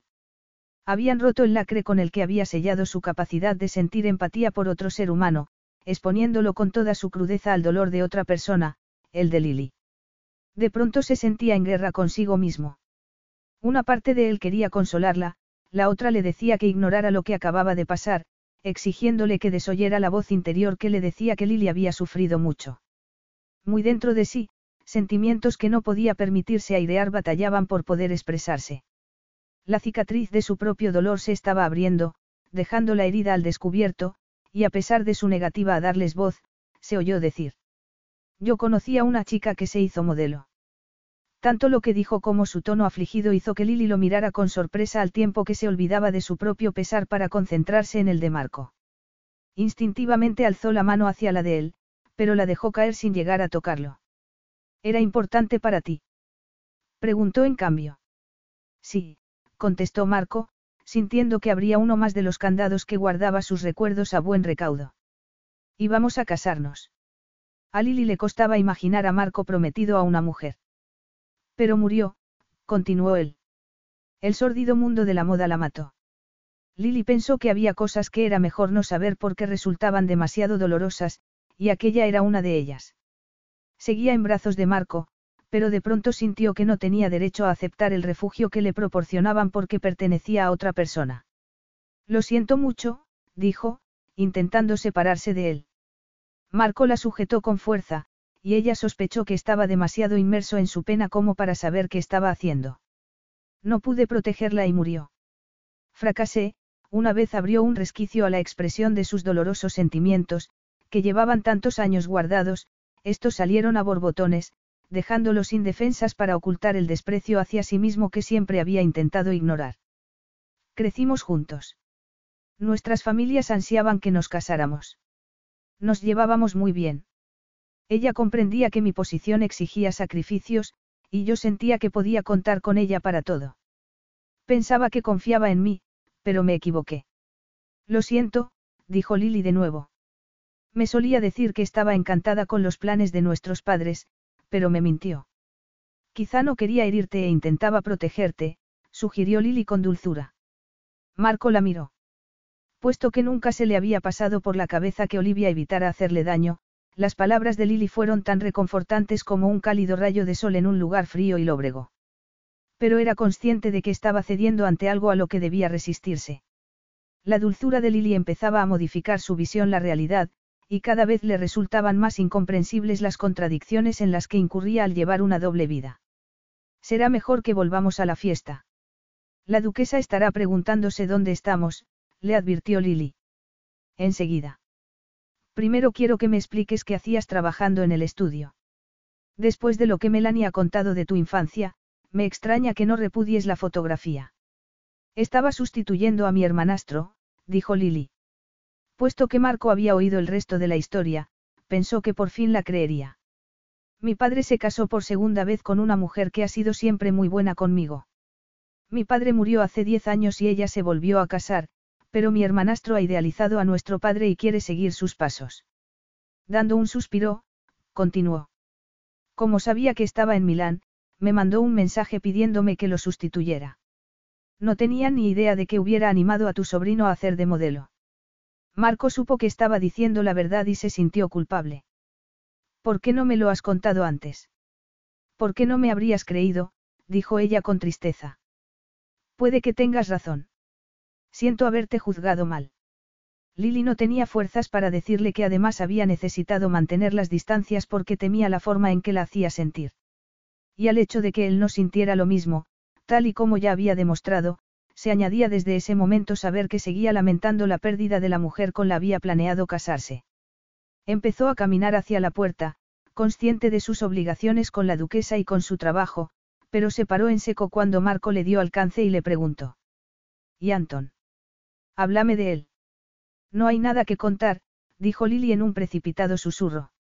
Marco tuvo la certeza de que mentía, pero en lugar de irritarse sintió una mezcla de curiosidad y de inquietud porque intuía que callaba algo que la había afectado profundamente. Mientras se debatía entre insistir o dejar el tema, Lily continuó yendo hacia la puerta. Parecía tan vulnerable y tan decidida a mostrarse fuerte. Nadie debía defenderse solo, sin alguien en quien confiar. Él conocía muy bien la desolación que representaba ese estado. Y no estaba dispuesto a que Lily habitara un lugar tan hostil. Aceleró el paso y la tomó por el codo justo cuando entraba en la sala donde se celebraba la recepción. Lily no supo si sentirse aliviada o avergonzada cuando se dio cuenta de que la duquesa había asumido que su desaparición se debía al deseo de estar a solas. En cualquier caso, fue incapaz de liberarse del brazo protector con el que Marco la sujetaba. El resto de la velada transcurrió para ella en una nebulosa a medida que el cansancio provocado por la intensidad emocional del día se apoderaba de ella. Afortunadamente, su profesionalidad le ayudó a dejar a un lado asuntos personales cuando la duquesa los acompañó a ver su colección de arte, que Lily fotografió detalladamente. Ahora comprendo por qué tienes tanta soltura, comentó Marco en cierto momento, tomando la cámara. Debes de estar familiarizada con estas cosas desde la cuna. Prácticamente, contestó Lily. Aunque nunca tuve especial interés en la moda. Siempre me fascinó el arte. Pero no el moderno. El pasado me resulta más seguro, más estable, dijo ella. Y solo cuando vio la forma en que Marco la miraba se dio cuenta de que se había traicionado. ¿Qué quieres decir con, más seguro? Que no exige que me fíe de mi propio juicio, dijo ella a la defensiva. Parece que la seguridad es un tema recurrente en tu vida. Supongo que se debe a la inestabilidad que me causaba tener unos padres que se peleaban todo el tiempo. Lily se alegró de que la presencia de la duquesa impidiera que la conversación adquiriera un cariz más personal, y que, más tarde, el resto de los invitados asistieran a la cena y el tema dominante fuera el arte. Sin embargo, el momento de retirarse a su suite llegó inevitablemente. Puedes pasar primero al cuarto de baño, dijo en cuanto entraron. Tengo que pasar a limpio mis notas, así que voy a trabajar un rato. Marco asintió con la cabeza. No era ni mucho menos tan inmune a los encantos de Lily como debería o quería ser. Que se hubiera mostrado comprensiva con él por Olivia no significaba, que... que lo deseara. Marco se sentía lo bastante seguro de sí mismo como para saber que eso podía lograrlo sin dificultad. Los dos tenían un pasado traumático, y el dolor necesitaba de consuelo. Él podría consolarla. Podría tomarla en sus brazos y demostrarle que podía proporcionarle más placer que el hombre al que Lily temía y deseaba a partes iguales. Pero, ¿en qué estaba pensando? Los viejos hábitos aprendidos se hicieron eco en sus reflexiones, poniéndolo en guardia contra cualquier muestra de debilidad. Que tuvieran algo en común no significaba que pudiera confiar en ella.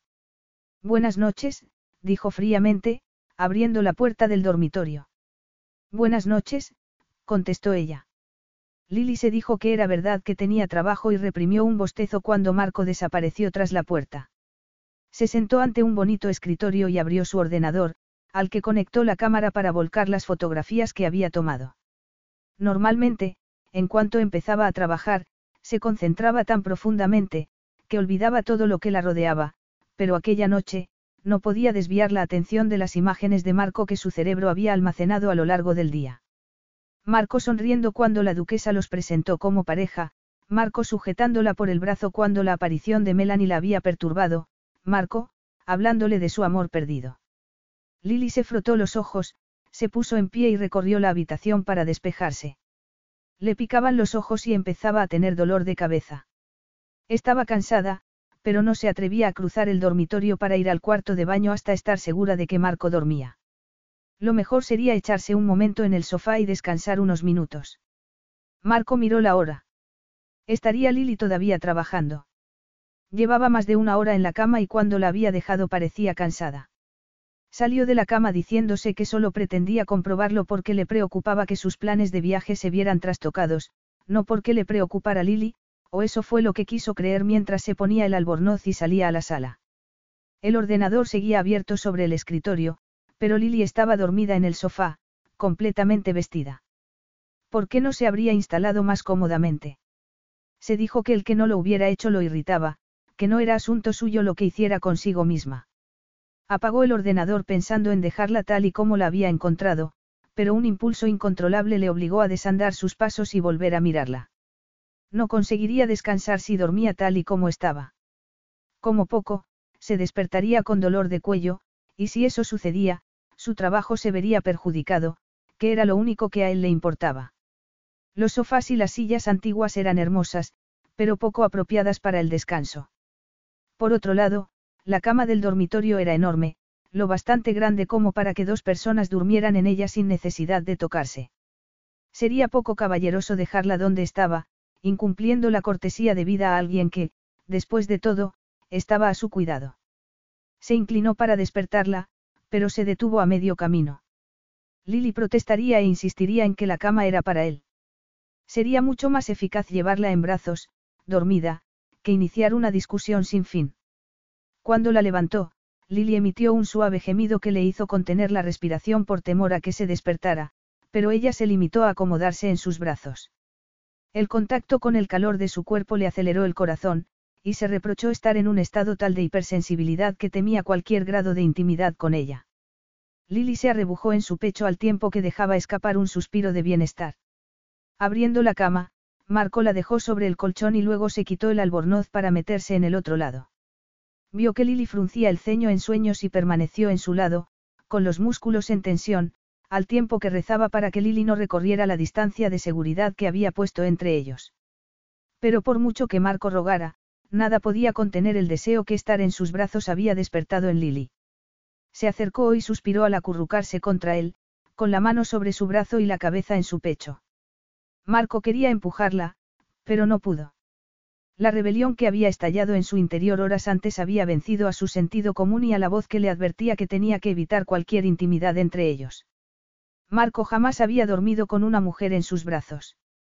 Era la primera vez que, de hecho, le apetecía hacerlo, y se trataba de un tipo de proximidad con la que no se sentía cómodo. Sus padres habían mantenido una relación de fría formalidad. Siempre habían dormido en camas separadas.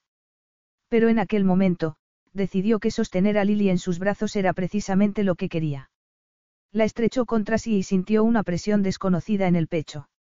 Y fue entonces cuando supo que, si hasta entonces había evitado una situación como aquella, era porque le daba miedo, porque le hacía vulnerable frente a la mujer a la abrazaba.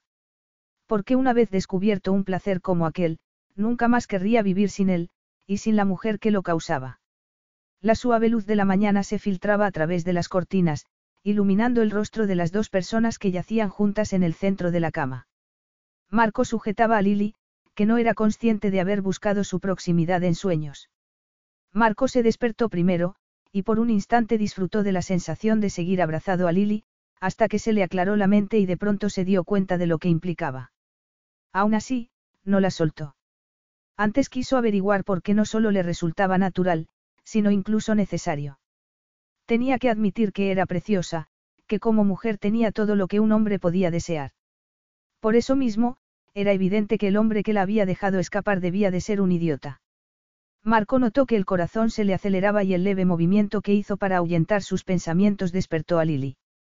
Si no abría los ojos, podía evitar despertarse y así seguir soñando que Marco la sujetaba en sus brazos. Um, en su sueño, seguían abrazados y podía sentir su corazón latir bajo su mano. Podía sentirlo como si fuera de verdad. Lily abrió los ojos bruscamente. Estaba en la cama con Marco, abrazada a él. ¿Cómo había llegado hasta allí? Habría ido sonámbula a la cama. Miró a Marco, que la soltó de inmediato y se levantó. Parecías incómoda en el sofá, dijo con indiferencia mientras se ponía un albornoz, así que te traje a la cama. Es lo bastante grande para los dos. Luego, fue al cuarto de baño. Lily comprobó aliviada que estaba vestida, aunque sospechó, avergonzada, que debía haber sido ella quien había buscado el contacto con Marco en sueños. ¿Por qué no le habría pedido él explicaciones por su comportamiento? Quizá porque estaba tan acostumbrado a que las mujeres estuvieran deseosas de acostarse con él, que ni siquiera le daba importancia. Lily sintió que el corazón le pesaba como el plomo. Pasaron un día muy ocupado, en el que visitaron dos villas por la mañana con un pequeño descanso para el almuerzo antes de visitar otra villa en una de las islas del lago. Pero por muy entretenida que estuviera, Lily no pudo dejar de pensar en las sensaciones que había sentido y en lo que había pensado al despertar en brazos de Marco. Tenía la sensación de haber descubierto un preciado tesoro cuya existencia la llenaba de felicidad. Pero se trataba de un tesoro sin valor alguno, porque no significaba nada para Marco. Porque ella no significaba nada para él. Al final de la tarde se detuvieron en un bonito pueblo a la orilla del lago para tomar un café a sugerencia de Marco. Él había entrado a pagar la consumición y ella esperaba sentada fuera, disfrutando del frescor de la tarde cuando, para su horror, vio a Anton Gilman al otro lado de la calle. Equivocadamente, había asumido que habría vuelto de Milán con el resto del grupo. Aterrada, se encogió en la silla confiando en que no la viera, y por un instante creyó estar a salvo. Pero la mujer que ocupaba mesa junto a la suya se puso en pie y los ladridos de su perro pequinés llamaron la atención de Anton, que miró en su dirección. Lily no tenía manera de esconderse ni de impedir que la viera, y supo que la había identificado al verlo cruzar con paso decidido hacia ella. Era una espantosa y cruel coincidencia. Lily se estremeció al observar la mirada de admiración que le dedicaba la mujer del perro. Era evidente que le impresionaba su aura de poder, su elegante traje y su estilo exquisito. Pero estaba segura de que su admiración se evaporaría de haber sabido cuáles eran sus preferencias sexuales. Lily no estaba impresionada, sino aterrada. Volvía a ser una adolescente paralizada por el miedo porque sabía lo que él quería de ella. Antón le sonreía con aquella sonrisa maliciosa y cruel que ella no había conseguido olvidar por mucho que se hubiera esforzado. Lily, cariño, la saludó con voz de terciopelo al tiempo que le acariciaba la línea de la barbilla con los nudillos. Al ver su rechazo instintivo, continuó. Qué encantador que sigas siendo tan, sensible. Estoy deseando descubrir hasta qué punto lo eres cuando por fin te entregues a mí. Desde dentro del café, Marco, que esperaba apagar la cuenta, vio al hombre moreno que se aproximaba a Lily y lo reconoció al instante.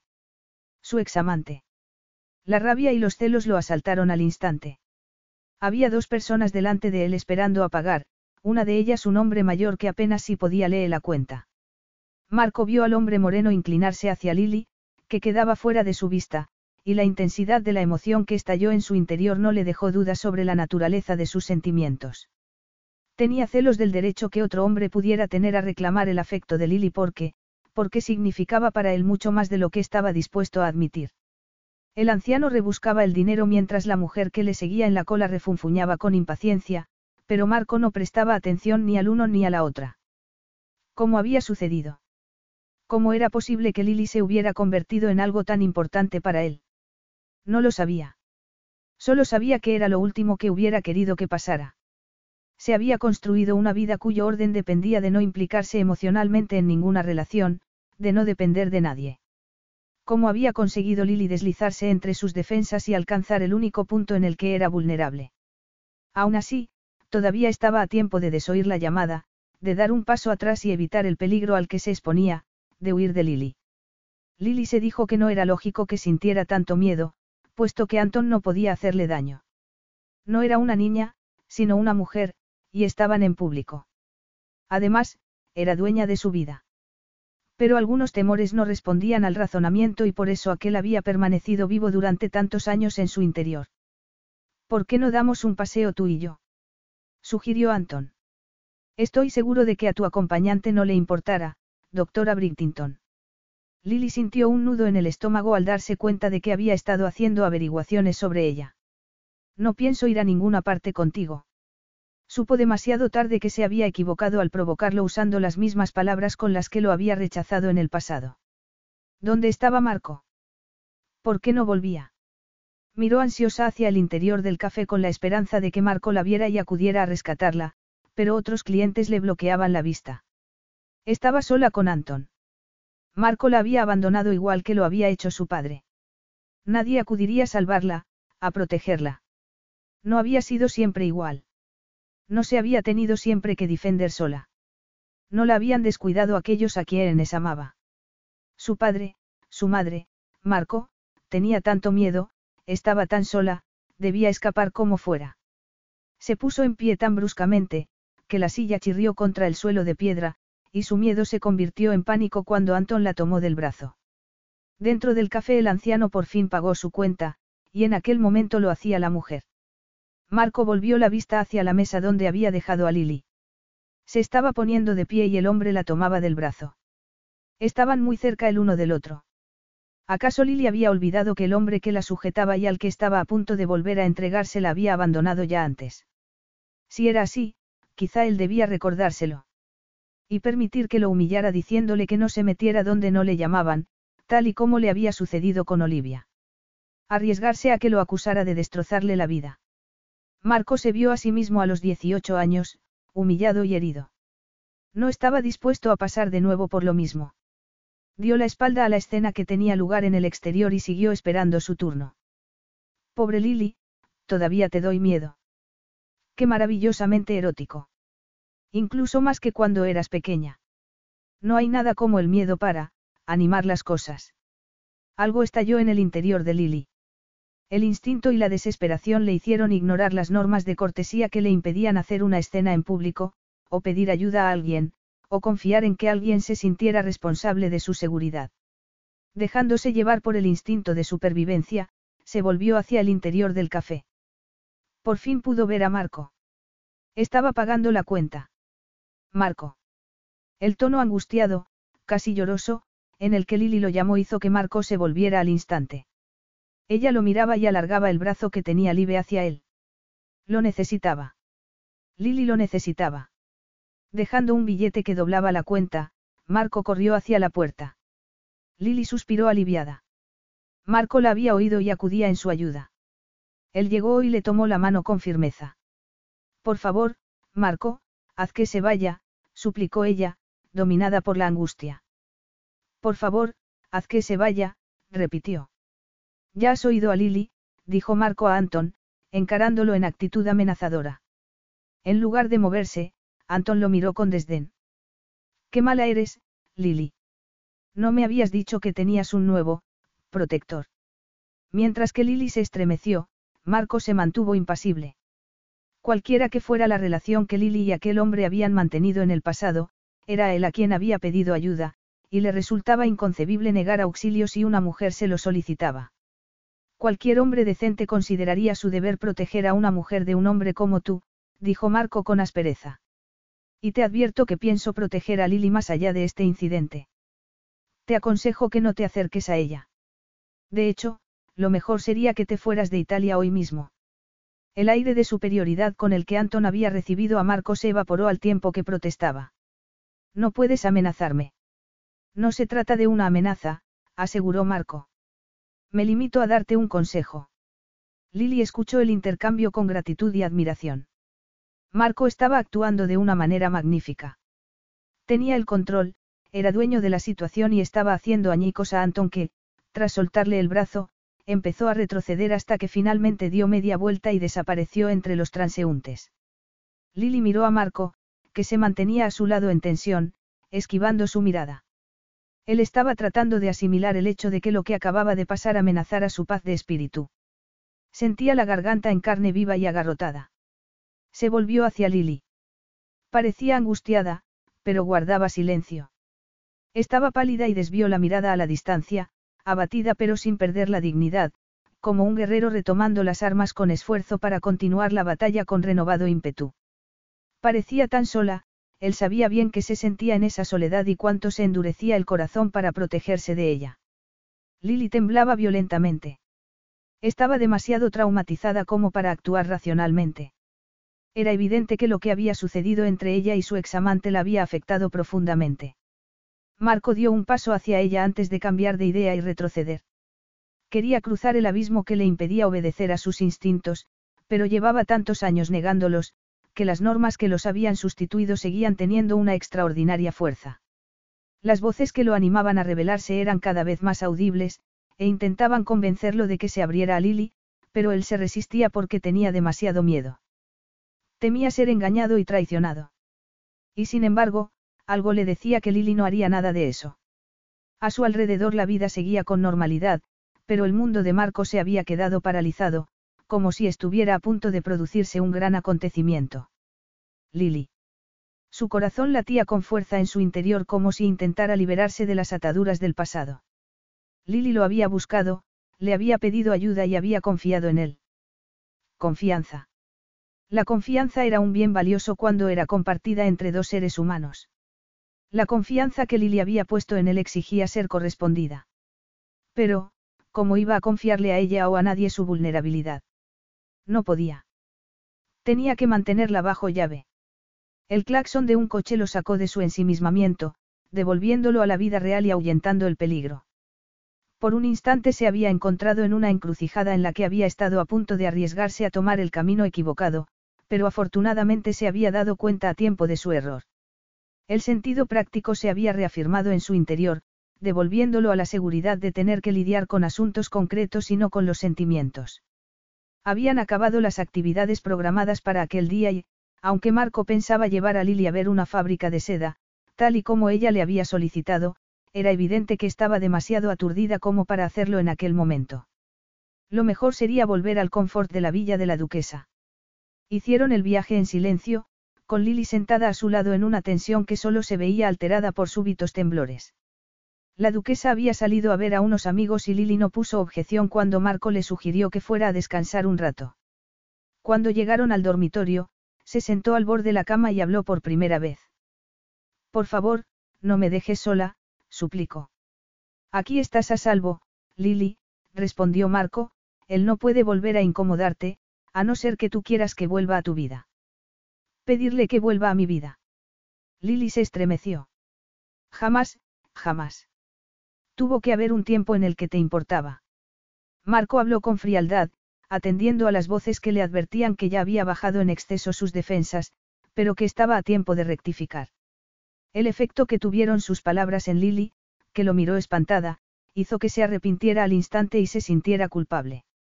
Jamás, dijo ella. Me produjo repugnancia desde el primer momento, pero era amigo de mi padre y venía a casa a menudo, sin que yo pudiera hacer nada para impedirlo. Había conocido a ese hombre por su padre. Hasta su lado más escéptico y descreído tuvo que reconocer que eso ponía las cosas bajo otra perspectiva, pero aún así Marco no pudo reprimir el impulso de decir en tono acusatorio. Erais amantes. Capítulo 9. Lily miró a Marco espantada. Sus palabras habían inundado su mente de recuerdos e imágenes que minaron su frágil estabilidad. Llevaba años guardando el secreto, resistiéndose a compartirlo con alguien, soportando el horror de su recuerdo sobre sus espaldas y de pronto la carga le resultaba insoportable. Ya no podía seguir, ya no podía llevar el peso de ese dolor y de esa culpabilidad. Las emociones del pasado la invadieron, sacudiéndola y haciéndola estremecer. No. exclamó con vehemencia. Jamás le dejé tocarme, la recorrió un escalofrío. Lo odiaba, lo despreciaba, las palabras se aceleraron en su boca, saliendo de ella a borbotones, inconexas. Me decía cosas constantemente, no paraba de mirarme, sabía que lo odiaba, pero eso lo excitaba. Me dijo que conseguiría lo que se proponía y que no podría impedirlo. Le dije que se lo diría a mi padre, pero se limitó a reírse. Yo tenía 14 años y mi padre. La emoción le impidió seguir mientras Marco sentía que con cada palabra habría una grieta en las defensas que tan costosamente había vuelto a erigir a su alrededor. Al mismo tiempo crecía en él el sentimiento de culpabilidad por haber puesto tanto empeño en mantener su desconfianza hacia ella mientras dejaba a Lilia merced de su torturador. Como un río contenido por un embalse que recuperara su curso original, los sentimientos y emociones de Lilia negaron las tierras que llevaban años desecadas, al mismo tiempo que una corriente contraria se aferraba desesperadamente a la contención. Como siempre que se sentía amenazado por las emociones, Marco buscó refugio en la acción. Fue hasta el mueble bar que había en un rincón del salón, sirvió un brandy y se lo dio a Lily. Bebe esto, dijo. Estás en estado de shock y te hará sentir mejor.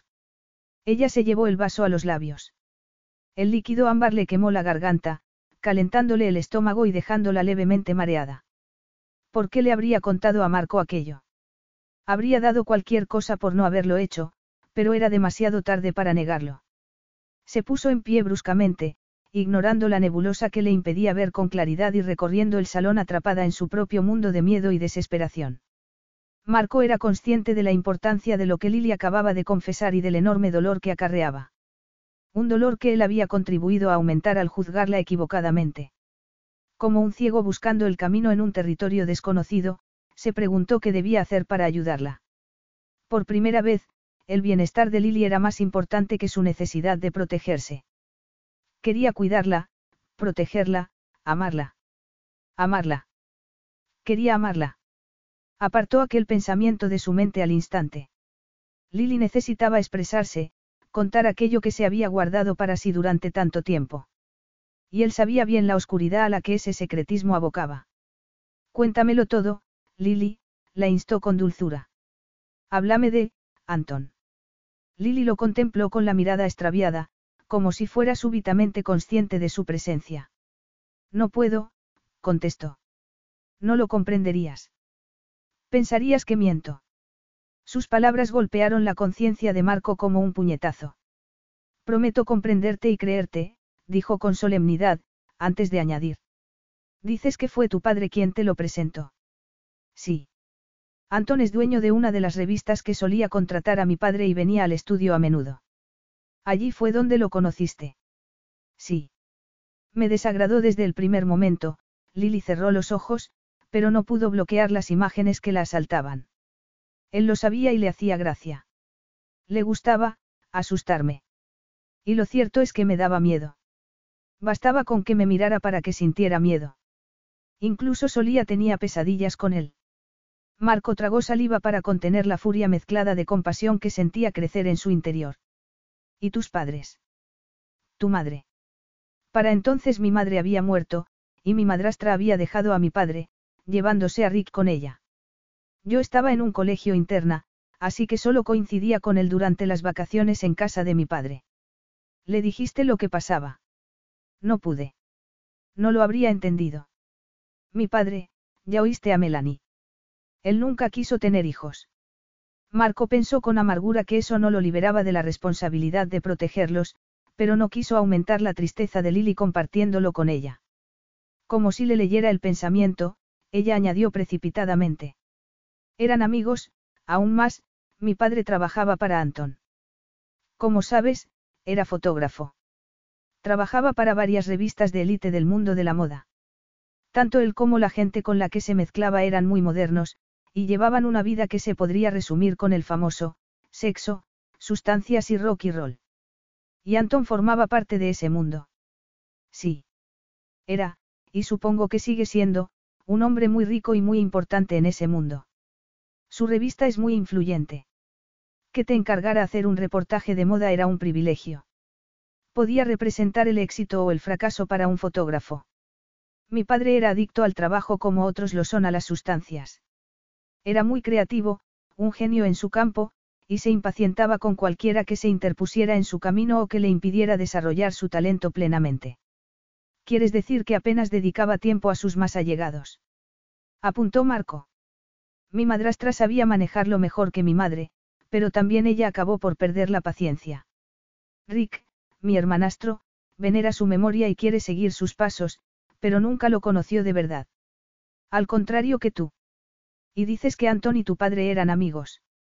Sí. Recuerdo que el verano que yo tenía 14 años se pasaba todo el tiempo en el estudio. Cuando papá no estaba, solía pedirme que posara, desnuda para él, pero yo siempre me negué. Recuerdo que papá se puso furioso cuando intenté contárselo. ¿Por qué? ¿Qué te dijo? No estaba dispuesto a creerme. Me acusó de querer llamar la atención, de ser como mi madre. Fueron unas vacaciones espantosas. Papá me retiró la palabra y justo antes de regresar al colegio mi madrastra me dijo que iba a divorciarse de él. Yo la quería mucho. Todavía la quiero. Siempre fue buena conmigo y por eso siento la responsabilidad de ocuparme de Rick. Se volvió a casar y ahora vive en California. Me invita regularmente, pero todavía no he encontrado el momento ir a verla. Tras una breve pausa, continuó. Rick siempre dice que no es justo que papá me enseñara a usar la cámara porque murió antes de poder enseñarle a él. Yo no podría haberlo evitado ni aunque hubiera querido. Pero siempre preferí fotografiar cosas a personas. Me hacía sentir más segura. La cámara capta cosas que el ojo humano no siempre ve. Mi madre, en algunas fotografías puedes intuir lo desesperada y lo sola que estaba. Ojalá hubiera podido ayudarla, el caso es que, después de aquel verano, cada vez que volvía a casa me encontraba a Anton, y me di cuenta de que, cayó bruscamente. Era demasiado difícil. ¿De qué? La animó a seguir Marco, con una calma que la ayudó a tranquilizarse. Aún así, no podía mirarlo a los ojos, así que fue hasta la ventana y, contemplando el paisaje, continuó en voz baja. Me di cuenta de que las modelos que Anton le pedía a mi padre que usara en los reportajes eran cada vez más jóvenes. Una de ellas, Anna, era preciosa, solo tenía 15 años y nos llevábamos muy bien. Como yo, todavía iba al colegio, pero no estaba interna, sino que vivía en Londres. Sus padres estaban divorciados y a su padre no le gustaba que ejerciera de modelo. Ella le dijo que su agente le había comentado que, antes de final de año, le darían una portada en el Vogue, pero nunca llegó a conseguirlo, se le quebró la voz. Lo siento. No puedo, fue tan espantoso, tan horrible. ¿Qué pasó, Lily? Marco lo sospechaba y estaba consternado. Por eso todavía odio volar en helicóptero, porque aquel día volamos en helicóptero a la localización del reportaje, Lily se estremeció. Todavía me siento culpable por no haber dicho nada, añadió, volviéndose hacia él con las facciones desfiguradas por la angustia. Marco estaba familiarizado con el sentimiento de culpa y sabía cómo podía erosionar a una persona. Fue hacia ella pensando en cobijarla en sus brazos, pero sus propios fantasmas lo contuvieron, susurrándole que, si la abrazaba, estaría adquiriendo el compromiso de permanecer atado a ella, y ese era un riesgo que no podía correr. Vio que Lily se erguía al tiempo que respiraba profundamente, como si estuviera a punto de enfrentarse a un gran reto. Anna me dijo que Antón se había aprovechado de ella y que estaba embarazada. Llorando, me contó que Antón había acudido al estudio y había conseguido que mi padre se fuera para quedarse a solas con ella. Me dijo que había sido espantoso y que le daba miedo decírselo a su madre. Lily volvió a respirar. Eso fue el día antes de que empezara el colegio, y nunca volví a verla. Cuando le pregunté a mi padre por ella me dijo que, según Anton, había dejado de ser modelo después de caerse por las escaleras de la casa de su madre y romperse una pierna. Le escribí, pero nunca me contestó. En cambio recibí una carta de su madre diciendo que había ido a vivir con su padre y su madrastra. Su voz de quebró de nuevo y Marco pudo imaginar cómo se sentía. Luego llegaron las vacaciones de Navidad, y Anton parecía haberse instalado en el estudio, carraspeó y elevó el tono. Hasta que un día volvió solo después de haber ido a comer fuera con mi padre. Tragó saliva. Fue aún más espantoso de lo que siempre había imaginado. Me dijo lo que quería hacerme y lo que me haría hacerle. El desprecio que Marco sentía por aquel hombro se transformó en ira. Le dije que se lo contaría a mi padre, pero él se limitó a reír. Me dijo que le gustaban las vírgenes jóvenes. Fue horrible, asqueroso. Huí del estudio. No sabía qué hacer o a dónde ir. Tenía la llave del apartamento de mi padre, pero temía encontrarme allí con Anton. Marco cerró los ojos para contener la furia que amenazaba estallar en su interior contra el hombre que había intentado abusar de ella, contra su padre, pero por encima de todo, contra sí mismo por no haberse sido consciente de su miedo y por no haberla protegido antes. Lily no comprendía por qué Marco seguía tan callado y tan quieto cuando ella necesitaba tanto su consuelo. Indefensa, exhausta, alzó los brazos hacia él y suplicó. Abrázame, por favor. Marco se quedó perplejo. No podía abrazarla. Si la tocaba, dudaba que alguna vez pudiera soltarla. Al verlo girarse en el sentido contrario, Lily supuso que sentía desprecio por su debilidad, y la respiración que contenía escapó de sus labios en algo parecido a un sollozo. Lily lloraba. La había hecho llorar él. Marco se volvió bruscamente y fue hacia ella desatendiendo las voces de alarma que le exigían detenerse. ¿Cómo iba a escucharlas si su corazón estaba desbordado? Lily lo observó en silencio y por un instante Marco pensó que iba a rechazarlo, y casi deseó que lo hiciera. Pero a continuación, emitió un gemido de angustia y prácticamente se lanzó a sus brazos, rodeándole el cuello y apoyando la cabeza en su pecho. Lentamente, con torpeza, Marco le rodeó la cintura. Acababa de rendirse, de reconocer que había perdido la batalla, de entregar su voluntad. Debía haberse sentido mal. Debía haberle resultado incómodo abrazarla. Y sin embargo, Marco lo supo al estrecharla contra sí con fuerza. Lily lo complementaba, y saberlo le hizo suspirar lenta y profundamente, como si se liberara de la pesada carga que lo había acompañado todos aquellos años. Aunque Lily fuera ya una mujer, podía imaginar y compadecer a la niña vulnerable del pasado. Olivia nunca le había hecho sentir algo así. De hecho, en las pocas ocasiones en que se habían besado, nunca había sentido nada parecido al hambre que Lily despertaba en él. Nunca había sentido que la deseaba y al mismo tiempo que debía rechazarla porque le hacía sentir en carne viva. Su relación se había parecido más a la relación entre hermanos que a la de dos jóvenes que se amaban. Pero su atención debía centrarse en Lily, no en Olivia, y aún menos en su temor de desnudar su alma. ¿Y qué pasó el resto de las vacaciones? preguntó. Volví al colegio, dijo ella, con la voz distorsionada porque mantenía el rostro apoyado en el hombro de Marco. Allí me sentía segura y celebré las fiestas con las demás chicas que no volvían a casa durante las vacaciones. Los profesores nos llevaron al teatro y a visitar museos. Fue como formar parte de una familia y me sentía salvo. Igual que en aquel instante. Alzó el rostro y añadió. Muchas gracias por haberme ayudado. Gracias. Lily fue a darle un beso en la mejilla, pero Marco se giró y sus labios se tocaron. Él dio un paso atrás. Perdona, se disculpó ella, mortificada.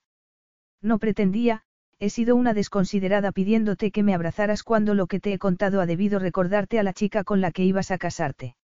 Es verdad que pensaba en ella, farfulló él, diciéndose a sí mismo que en quien verdaderamente había pensado era en Lily y que siempre pensaría en ella. Lily pensó que, si la respuesta de Marco le dolía tanto, era porque ya no podía ignorar el hecho de que se estaba enamorando de él. No lo habría deseado con la intensidad que lo hacía si no lo amara. Y la expresión de su rostro en aquel momento le hizo el corazón añicos.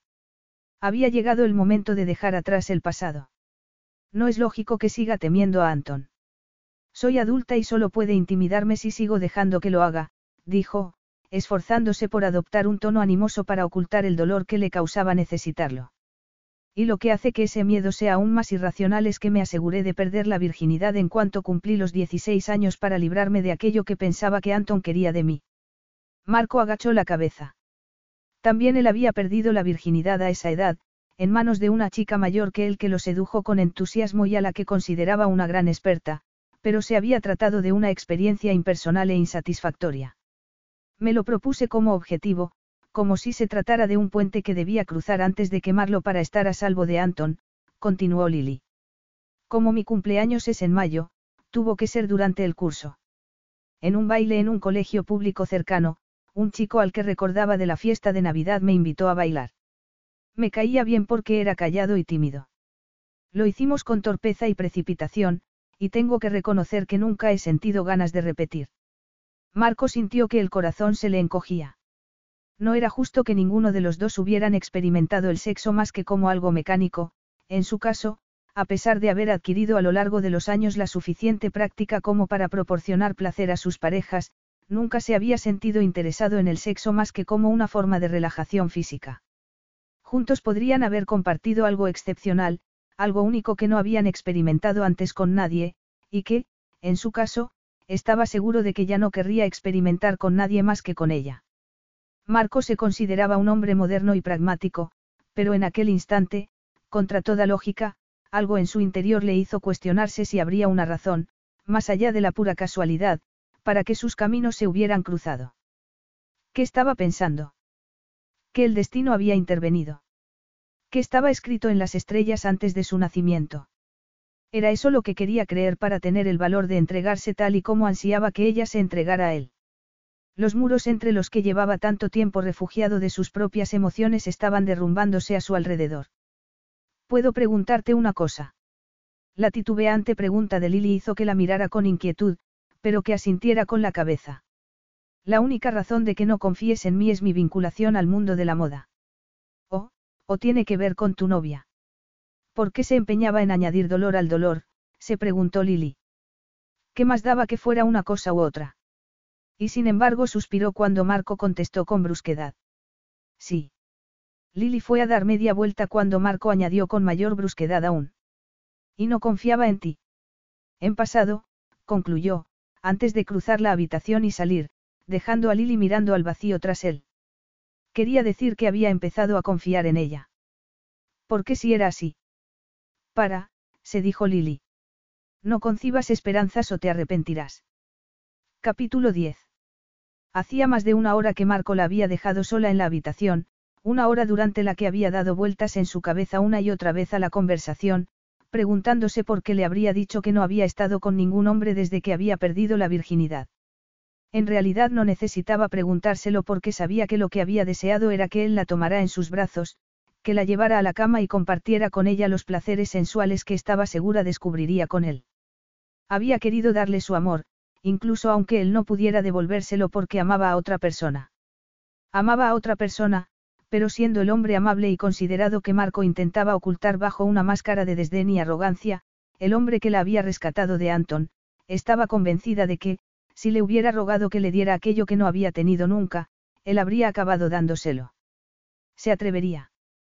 Estaba dispuesta a humillarse hasta ese punto aún sabiendo que amaba a otra. Por otro lado, no tenía derecho a conocerlo como amante y de atesorar recuerdos de él a los que aferrarse cuando dejaran de verse. Tomaba la píldora porque el médico se la había recetado por sus problemas de menstruación, así que no corría el riesgo de quedarse embarazada, y estaba segura de que Marco practicaría una sexualidad responsable. Ella siempre había jurado no implicarse sexualmente con nadie por temor a enamorarse y sufrir como lo había visto hacer a su madre. Pero dado que estaba enamorada de Marco, el dolor ya era inevitable, llegaran o no a ser amantes. Amantes. Marco y ella. No era lo que había deseado desde el primer momento.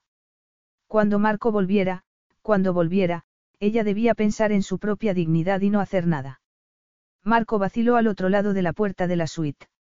Había dejado a Lily descansando hacía más de dos horas, y quería decirle que la duquesa se había disculpado por tener que acudir a una cena que había olvidado, y que confiaba en que no les importara quedarse solos. Tras decirle a Lily que confiaba en ella, sus últimas barreras había sido eliminadas porque ella ni las necesitaba ni las quería. Lo que sí necesitaba y quería era el amor de Lily, que formara parte de su vida. La había juzgado tan erróneamente. Podía arriesgarse a decírselo, a mostrarse vulnerable y expresar lo que sentía. Podía creer de verdad la voz interior que le decía que confiara en ella. Lily observó el picaporte girar con el corazón en un puño, preguntándose si se atrevería a poner en marcha la estrategia que había planeado al tiempo que para darse ánimo se decía que no tenía nada que perder. El corazón. Ya lo había perdido su orgullo. No le importaba. En aquel momento lo único que le preocupaba era acumular los suficientes recuerdos de Marcos como para que le duraran el resto de su vida. Si él accedía, a la mañana siguiente ella dejaría la villa y volvería a Inglaterra sin completar el viaje. Así le evitaría a Marco la incomodidad de su compañía, y ella no tendría que sufrir por un amor no correspondido. Sus últimos recuerdos con él serían en sus brazos, como amantes. Actuando así no pensaba que estuviera abandonando su responsabilidad con la fundación, ya que tenía suficiente información como para organizar la exposición. Eso sí, si se iba al día siguiente, no llegaría a ver la casa de Marco. Claro que lamentaba no poder hacer algunas cosas más, pero por comparación eran todas insignificantes, como vestirse con más sensualidad que el albornoz que llevaba puesto sobre el cuerpo desnudo. La puerta se empezó a abrir y Lily notó que se le secaba la boca a la vez que el corazón le latía desbocado. Estaba lista, preparada y anhelante. Tras rogar que todo saliera bien, se puso de tal manera que fuera lo primero que Marco viera al entrar en la habitación. Cuando lo hizo, sin embargo, su reacción no fue la que ella esperaba. Había imaginado que los dos se mirarían fijamente y que, sin decir palabra, ella se quitaría el albornoz al tiempo que avanzaba hacia él lentamente. Pero en lugar de eso, Marco esquivó su mirada. Marco se irritó consigo mismo por no haber llamado antes de entrar. De haberlo hecho, se habría librado de la agonía de verla con un albornoz bajo el que debía estar desnuda. En cambio, al descubrirla, su deseo por ella fue tan intenso, que pudo sentir su piel de terciopelo bajo las yemas de los dedos. Casi podía olerla, saborearla, y su cuerpo reaccionó en consonancia. Un deseo ardiente, abrasador lo atravesaba, atormentándolo hasta hacerle perder el control, y no solo físicamente. El deseo que Lily despertaba en él era también apasionadamente emocional, lo llenaba de una necesidad acuciante de estrechar vínculos con ella haciéndole el amor, pero también de decirle el tipo de cosas que siempre se habría jurado no expresar. Palabras con las que comunicarle su compromiso y su anhelo. Palabras de placer, cargadas de promesas. Palabras con las que ofrecerle el modesto regalo de su amor y con las que conseguir por arte de magia el dulce premio del de ella. Palabras que darían forma a sus sentimientos y que los liberarían de su prisión. Las mismas palabras que siempre había considerado sus adversarias y que quería convertir en sus aliadas para conquistar el corazón de Lily. Lily aprovechó el silencio de Marco para rehacer su plan. Respiró para calmar su inquietud y dijo. Quiero darte las gracias por haberme ayudado a, aceptar y liberarme del pasado, para avanzar hacia el futuro. Un futuro que Marco supo al oírla que quería compartir con ella. Necesito pedirte un favor, continuó Lily. Si está en mis manos, prometo hacer lo que sea. El corazón de Lily se aceleró. Sé que no eres el tipo de hombre al que le gusta dejar las cosas a medias, dijo con voz queda, así que confío en que. Marco esperó, alerta.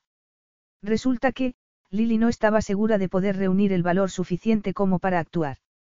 Pero al pensar en las consecuencias de su silencio, se decidió, el caso es que liberarme de mi miedo a Anton no consiste solo en escucharme, sino que necesito otro tipo de ayuda. ¿Cuál? Querría que lo buscara y le diera el castigo que se merecía.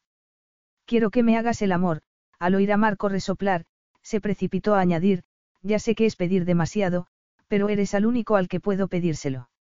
¿Cómo voy a madurar si no sé qué es ser una mujer sexualmente completa?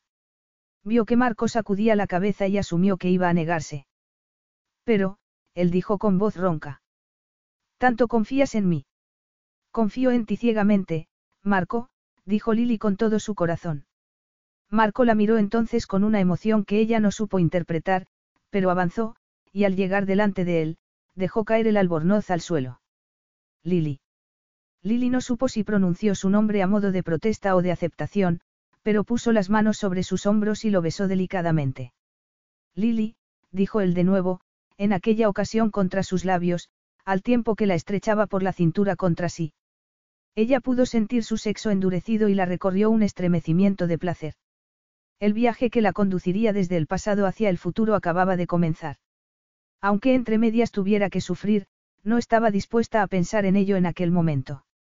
Solo pensaría en Marco y en cuánto lo amaba. Capítulo 11. Estaban en la cama, desnudos uno junto al otro, los suaves gemidos de placer de Lily flotaban en el aire mientras Marco trazaba un rastro de besos desde su hombro hasta su oreja. La caricia de sus dedos sobre la piel despertaba el cuerpo de Lily allí donde lo tocaba. La deliberada lentitud con la que la excitaba estaba volviéndola loca de placer. Pero por debajo de las sensaciones físicas, era consciente de que también alimentaba una necesidad más profunda que se retorcía en su interior con fiereza. Aquella necesidad era lo que ella había temido toda la vida, sentir con desesperación el deseo de abrasarse de amor por su amante hasta el punto de que sus sentimientos pudieran destruirla. Su anhelo por Marco no podría verse satisfecho solo por medio del placer sexual. Pero por el momento eso era todo lo que podía pedir, porque solo lo tendría temporalmente. La forma en que Lily respondía era exquisita, dada la experiencia por la que había pasado. Marco tuvo que esforzarse por controlar su deseo y concentrarse en el placer de ella. Quería que todo fuera perfecto, que se pareciera lo más posible a lo que Lily hubiera soñado. Quería liberarla del pasado con cada caricia, hacerla sentir plena. Acarició su hombros y sus senos, sintiendo cómo ella se arqueaba contra él a la vez que se le endurecían los pezones y alargaba las manos para aferrarse a sus hombros. Marco le besó el valle entre los senos y luego le lamió un pezón, lo mordisqueó y lo succionó. Ella dejó escapar un gemido y le clavó las uñas en la espalda al tiempo que abría los ojos desmesuradamente y jadeaba. El cuerpo de Marco respondió con una pulsante tensión en la entrepierna que sabía que solo se pasaría si se adentraba en su cuerpo, pero su prioridad no era buscar su propia satisfacción. Así que se contuvo y siguió mordisqueando el pezón de Lily hasta que ésta alzó las caderas y lo presionó contra ella. Ese gesto transformó el mordisqueo suave de Marco en una succión acelerada y rítmica con la que estuvo a punto de perder el control. Lily pensó que eso era lo que quería a medida que Marco incrementaba el ritmo con el que le succionaba los pezones, imitando el vaivén de la penetración. En la profundidad de sus entrañas, Lily sintió ese mismo pulso acelerándose, forzándola a enredar las piernas alrededor de la cintura de Marco y a atraerlo hacia sí. Marco apenas podía contener el deseo de poseerla y hacerla suya, pero supo que tenía que esperar. Un poco. Al menos hasta que Lily alcanzara la satisfacción que merecía. Le resultaba difícil ir lentamente y darle el tiempo que necesitaba a medida que descendía por su vientre, siguiendo el rastro que había dejado su mano, que en aquel momento estaba sobre su sexo. Acarició con el pulgar su suave montículo y, cuando la oyó contener el aliento y gemir su nombre, apartó los delicados pliegues que cubrían su sexo al tiempo que le besaba su parte más íntima. Lily se sacudió de placer y puro éxtasis. No podía soportar por más tiempo la intensidad de las sensaciones que la atravesaban en sucesivas oleadas a medida que los dedos y luego la lengua de Marco le daban placer. Y de pronto, una de aquellas caricias hizo estallar la compuerta y una serie de pulsantes oleadas la recorrieron en cascada. Asiéndose a Marco mientras la alcanzaban las últimas sacudidas, susurró. Ha sido maravilloso. Tanto como había imaginado. Marco le retiró el cabello de la cara sudorosa y sonrió. No ha sido más que el principio. La amaba con locura y sabía que siempre la amaría. La besó lentamente dándole tiempo a que el deseo prendiera de nuevo en ella hasta ponerse al nivel del suyo. Entonces, la penetró lentamente pero con firmeza, deteniéndose cuando ella se estremeció. Pero Lily sacudió la cabeza y suplicó. No pares, por favor, no pares. Te deseo tanto. Movió el cuerpo contra el de él, jadeando de placer al sentir su respuesta, acogiéndolo, reclamándolo. La sensación de poder la embriagó hasta nublar sus sentidos. Pensando que Lily era lo que siempre había soñado, Marco la penetró más y más profundamente, moviéndose con ella, consciente de que aquel era un camino que recorrerían juntos. Como juntos fueron descubriendo el deseo que sentían el uno por el otro y el ilimitado placer que se proporcionaban mutuamente intercambiando caricias, besos, y palabras provocativas, hasta que Marco notó los músculos en tensión y supo que ya no podría aguantar más. Pero incluso con la primera sacudida de su orgasmo, sintió que el interior de Lily se contraía a su alrededor y que también ella estallaba con entrecortados gemidos de placer que se mezclaron con los de él. Marco seguía sujetándola en sus brazos con fuerza cuando vio varias lágrimas descender por sus mejillas. ¿Por qué lloras? preguntó, desconcertado. ¿Por qué te amo? Las palabras escaparon de la boca de Lily sin que ésta pudiera contenerlas, y en respuesta, Marco la miró con una expresión que no supo interpretar. Lo siento, dijo precipitadamente. Sé que no quieres oír algo así. Lo siento. Marco la sujetaba todavía con más fuerza y con la voz teñida de emoción, susurró. Te equivocas. No hay nada que quisiera oír más que saber que mi amor por ti es correspondido. Lily se apartó lo bastante como para poder mirarlo a los ojos. Y lo que vio en ellos confirmó sus palabras. Aún así, no pudo evitar preguntar. ¿Me amas? Y se quedó sin aliento cuando él, entre una sucesión de apasionados besos, susurró. Sí, sí, sí y mil veces sí. Te amo y siempre te amaré, Lily. Me has liberado de la prisión que me había construido, me has enseñado a confiar en mis emociones y en ti. Me has sanado y me has hecho sentir un hombre pleno. Te amo por todo eso y porque no puedo evitarlo. Me robaste el corazón la primera vez que te vi, aunque entonces no quise darme cuenta. Intenté no amarte y negar lo evidente, me dije que sería un idiota si me dejaba llevar por mis sentimientos, y que no podía confiar en ti. Por ella. Por el daño que te hizo. Preguntó Lily, tomando su rostro entre sus manos y besándolo con dulzura. Sabía que algo o alguien te había llevado a aplastar tus sentimientos. Marco le quitó una de las manos y le besó cada dedo. En realidad Olivia no tuvo la culpa. Mis padres eran muy buenos pero un poco anticuados, y no se sentían cómodos con el contacto físico. Cuando mi niñera me llevaba a despedirme de ellos antes de ir a la cama, tenía que inclinar la cabeza ante mi madre y estrechar la mano de mi madre. Pobrecito. Susurró Lily instintivamente. Tanto mi institutriz como el colegio me enseñaron que las emociones debían ser controladas y que, como futuro príncipe, se me exigía dominarlas porque eran peligrosas. Visto desde ahora y después de haberte conocido, entiendo mejor que Olivia quisiera rebelarse y huir de esa educación. Debería haber sido más comprensivo y cariñoso con ella. Lo peor fue que la mujer de la agencia de modelos fingiera ponerse de mi lado. Me aseguró que Olivia estaba salvo, y yo era tan arrogante como para creer que aquello que me importaba también lo era para los demás, así que ni se me pasó por la cabeza que pudiera mentirme. Lily comprendía que Marco siguiera sintiendo dolor y el orgullo herido por aquello. Pero su voz transmitía también dolor, tristeza y culpabilidad, y eso le rompió el corazón. Fingiendo que les proporcionaba trabajo, conseguía modelos para hombres. Por eso pensabas tan mal de mí. Sí, admitió Marco. Quise convencerme de que eras como ella, aunque en el fondo sabía que no teníais nada que ver. Pero para entonces tenía otro motivo más personal para no querer confiar en ti, así que proyecté en ti mi propia debilidad y mis errores. Te juzgué equivocadamente en un montón de cosas, sobre Pietro, sobre Anton, porque era la manera de protegerme de lo que sentía. Me resultaba más seguro que admitir la verdad. Creía estar siendo fuerte cuando estaba siendo débil. Débil, no, Marco. Nunca podría ser débil. Actuabas tal y como habías aprendido a hacerlo al perder a Olivia en circunstancias tan terribles. Marco sacudió la cabeza. No, dijo quedamente. No la amaba, al menos como piensas que la amaba. Era más una hermana que una futura esposa. Solo he amado y amaré a una mujer en mi vida, Lily, y esa eres tú. Lily lo miró y supo que era sincero. Tenía tanto miedo de amarte, dijo ella. Me aterrorizaba ser como mi madre y amar a un hombre que solo me haría daño. Y cuando tú me trataste con tanto desdén y desconfiaste de mí. Te he hecho daño, Marco gimió, besándola. Te he hecho daño porque estaba encerrado en un mundo en el que los sentimientos no tenían cabida. Tú los despertaste, pero no quise confiar en ti porque no confiaba en tener la fuerza de voluntad suficiente como para resistirme a lo que me hacía sentir. Pero me salvaste de Anton a pesar de todo. Parecías tan asustada, como iba a darte la espalda. Ese es el hombre que eres verdaderamente, Marco. Un hombre incapaz de abandonar a aquellos que le necesitan aun cuando desconfíe de ellos.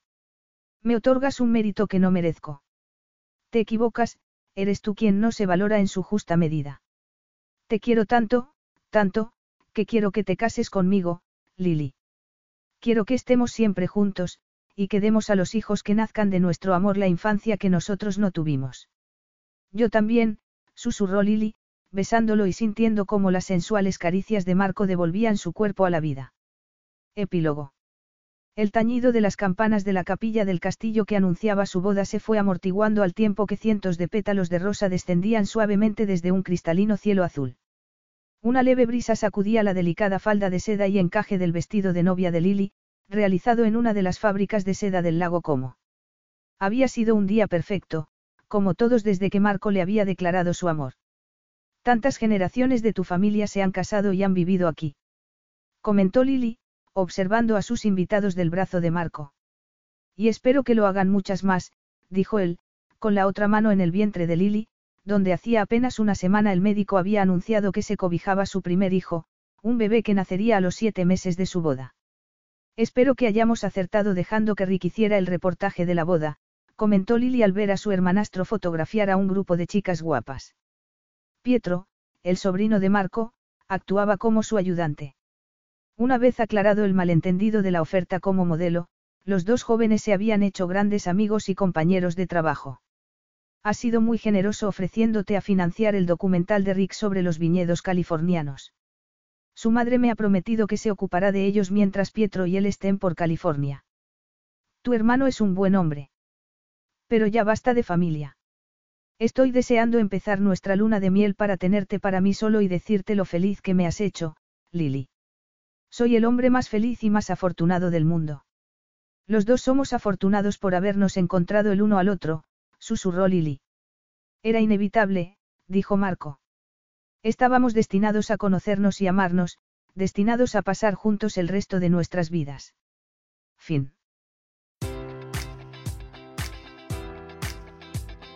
Enjoy all your favorite sports like never before at BetMGM. Sign up using code Buckeye and receive up to $1,500 back in bonus bets if you don't win your first bet. When you register with BetMGM, you'll get instant access to a variety of parlay selection features, live betting options, and the best daily promotions in the business. And with BetMGM at your fingertips, every play and every game matters more than ever. Place your money line, prop, or parlay bets with the king of sportsbooks today. Sign up using code Buckeye and receive up to $1,500 back in bonus bets if you don't win your first bet. BetMGM and GameSense remind you to play responsibly. 21 plus and present in Ohio, subject to eligibility requirements. Rewards are non withdrawable bonus bets that expire in seven days. Gambling problem? Call 1 800 Gambler in partnership with MGM Northfield Park.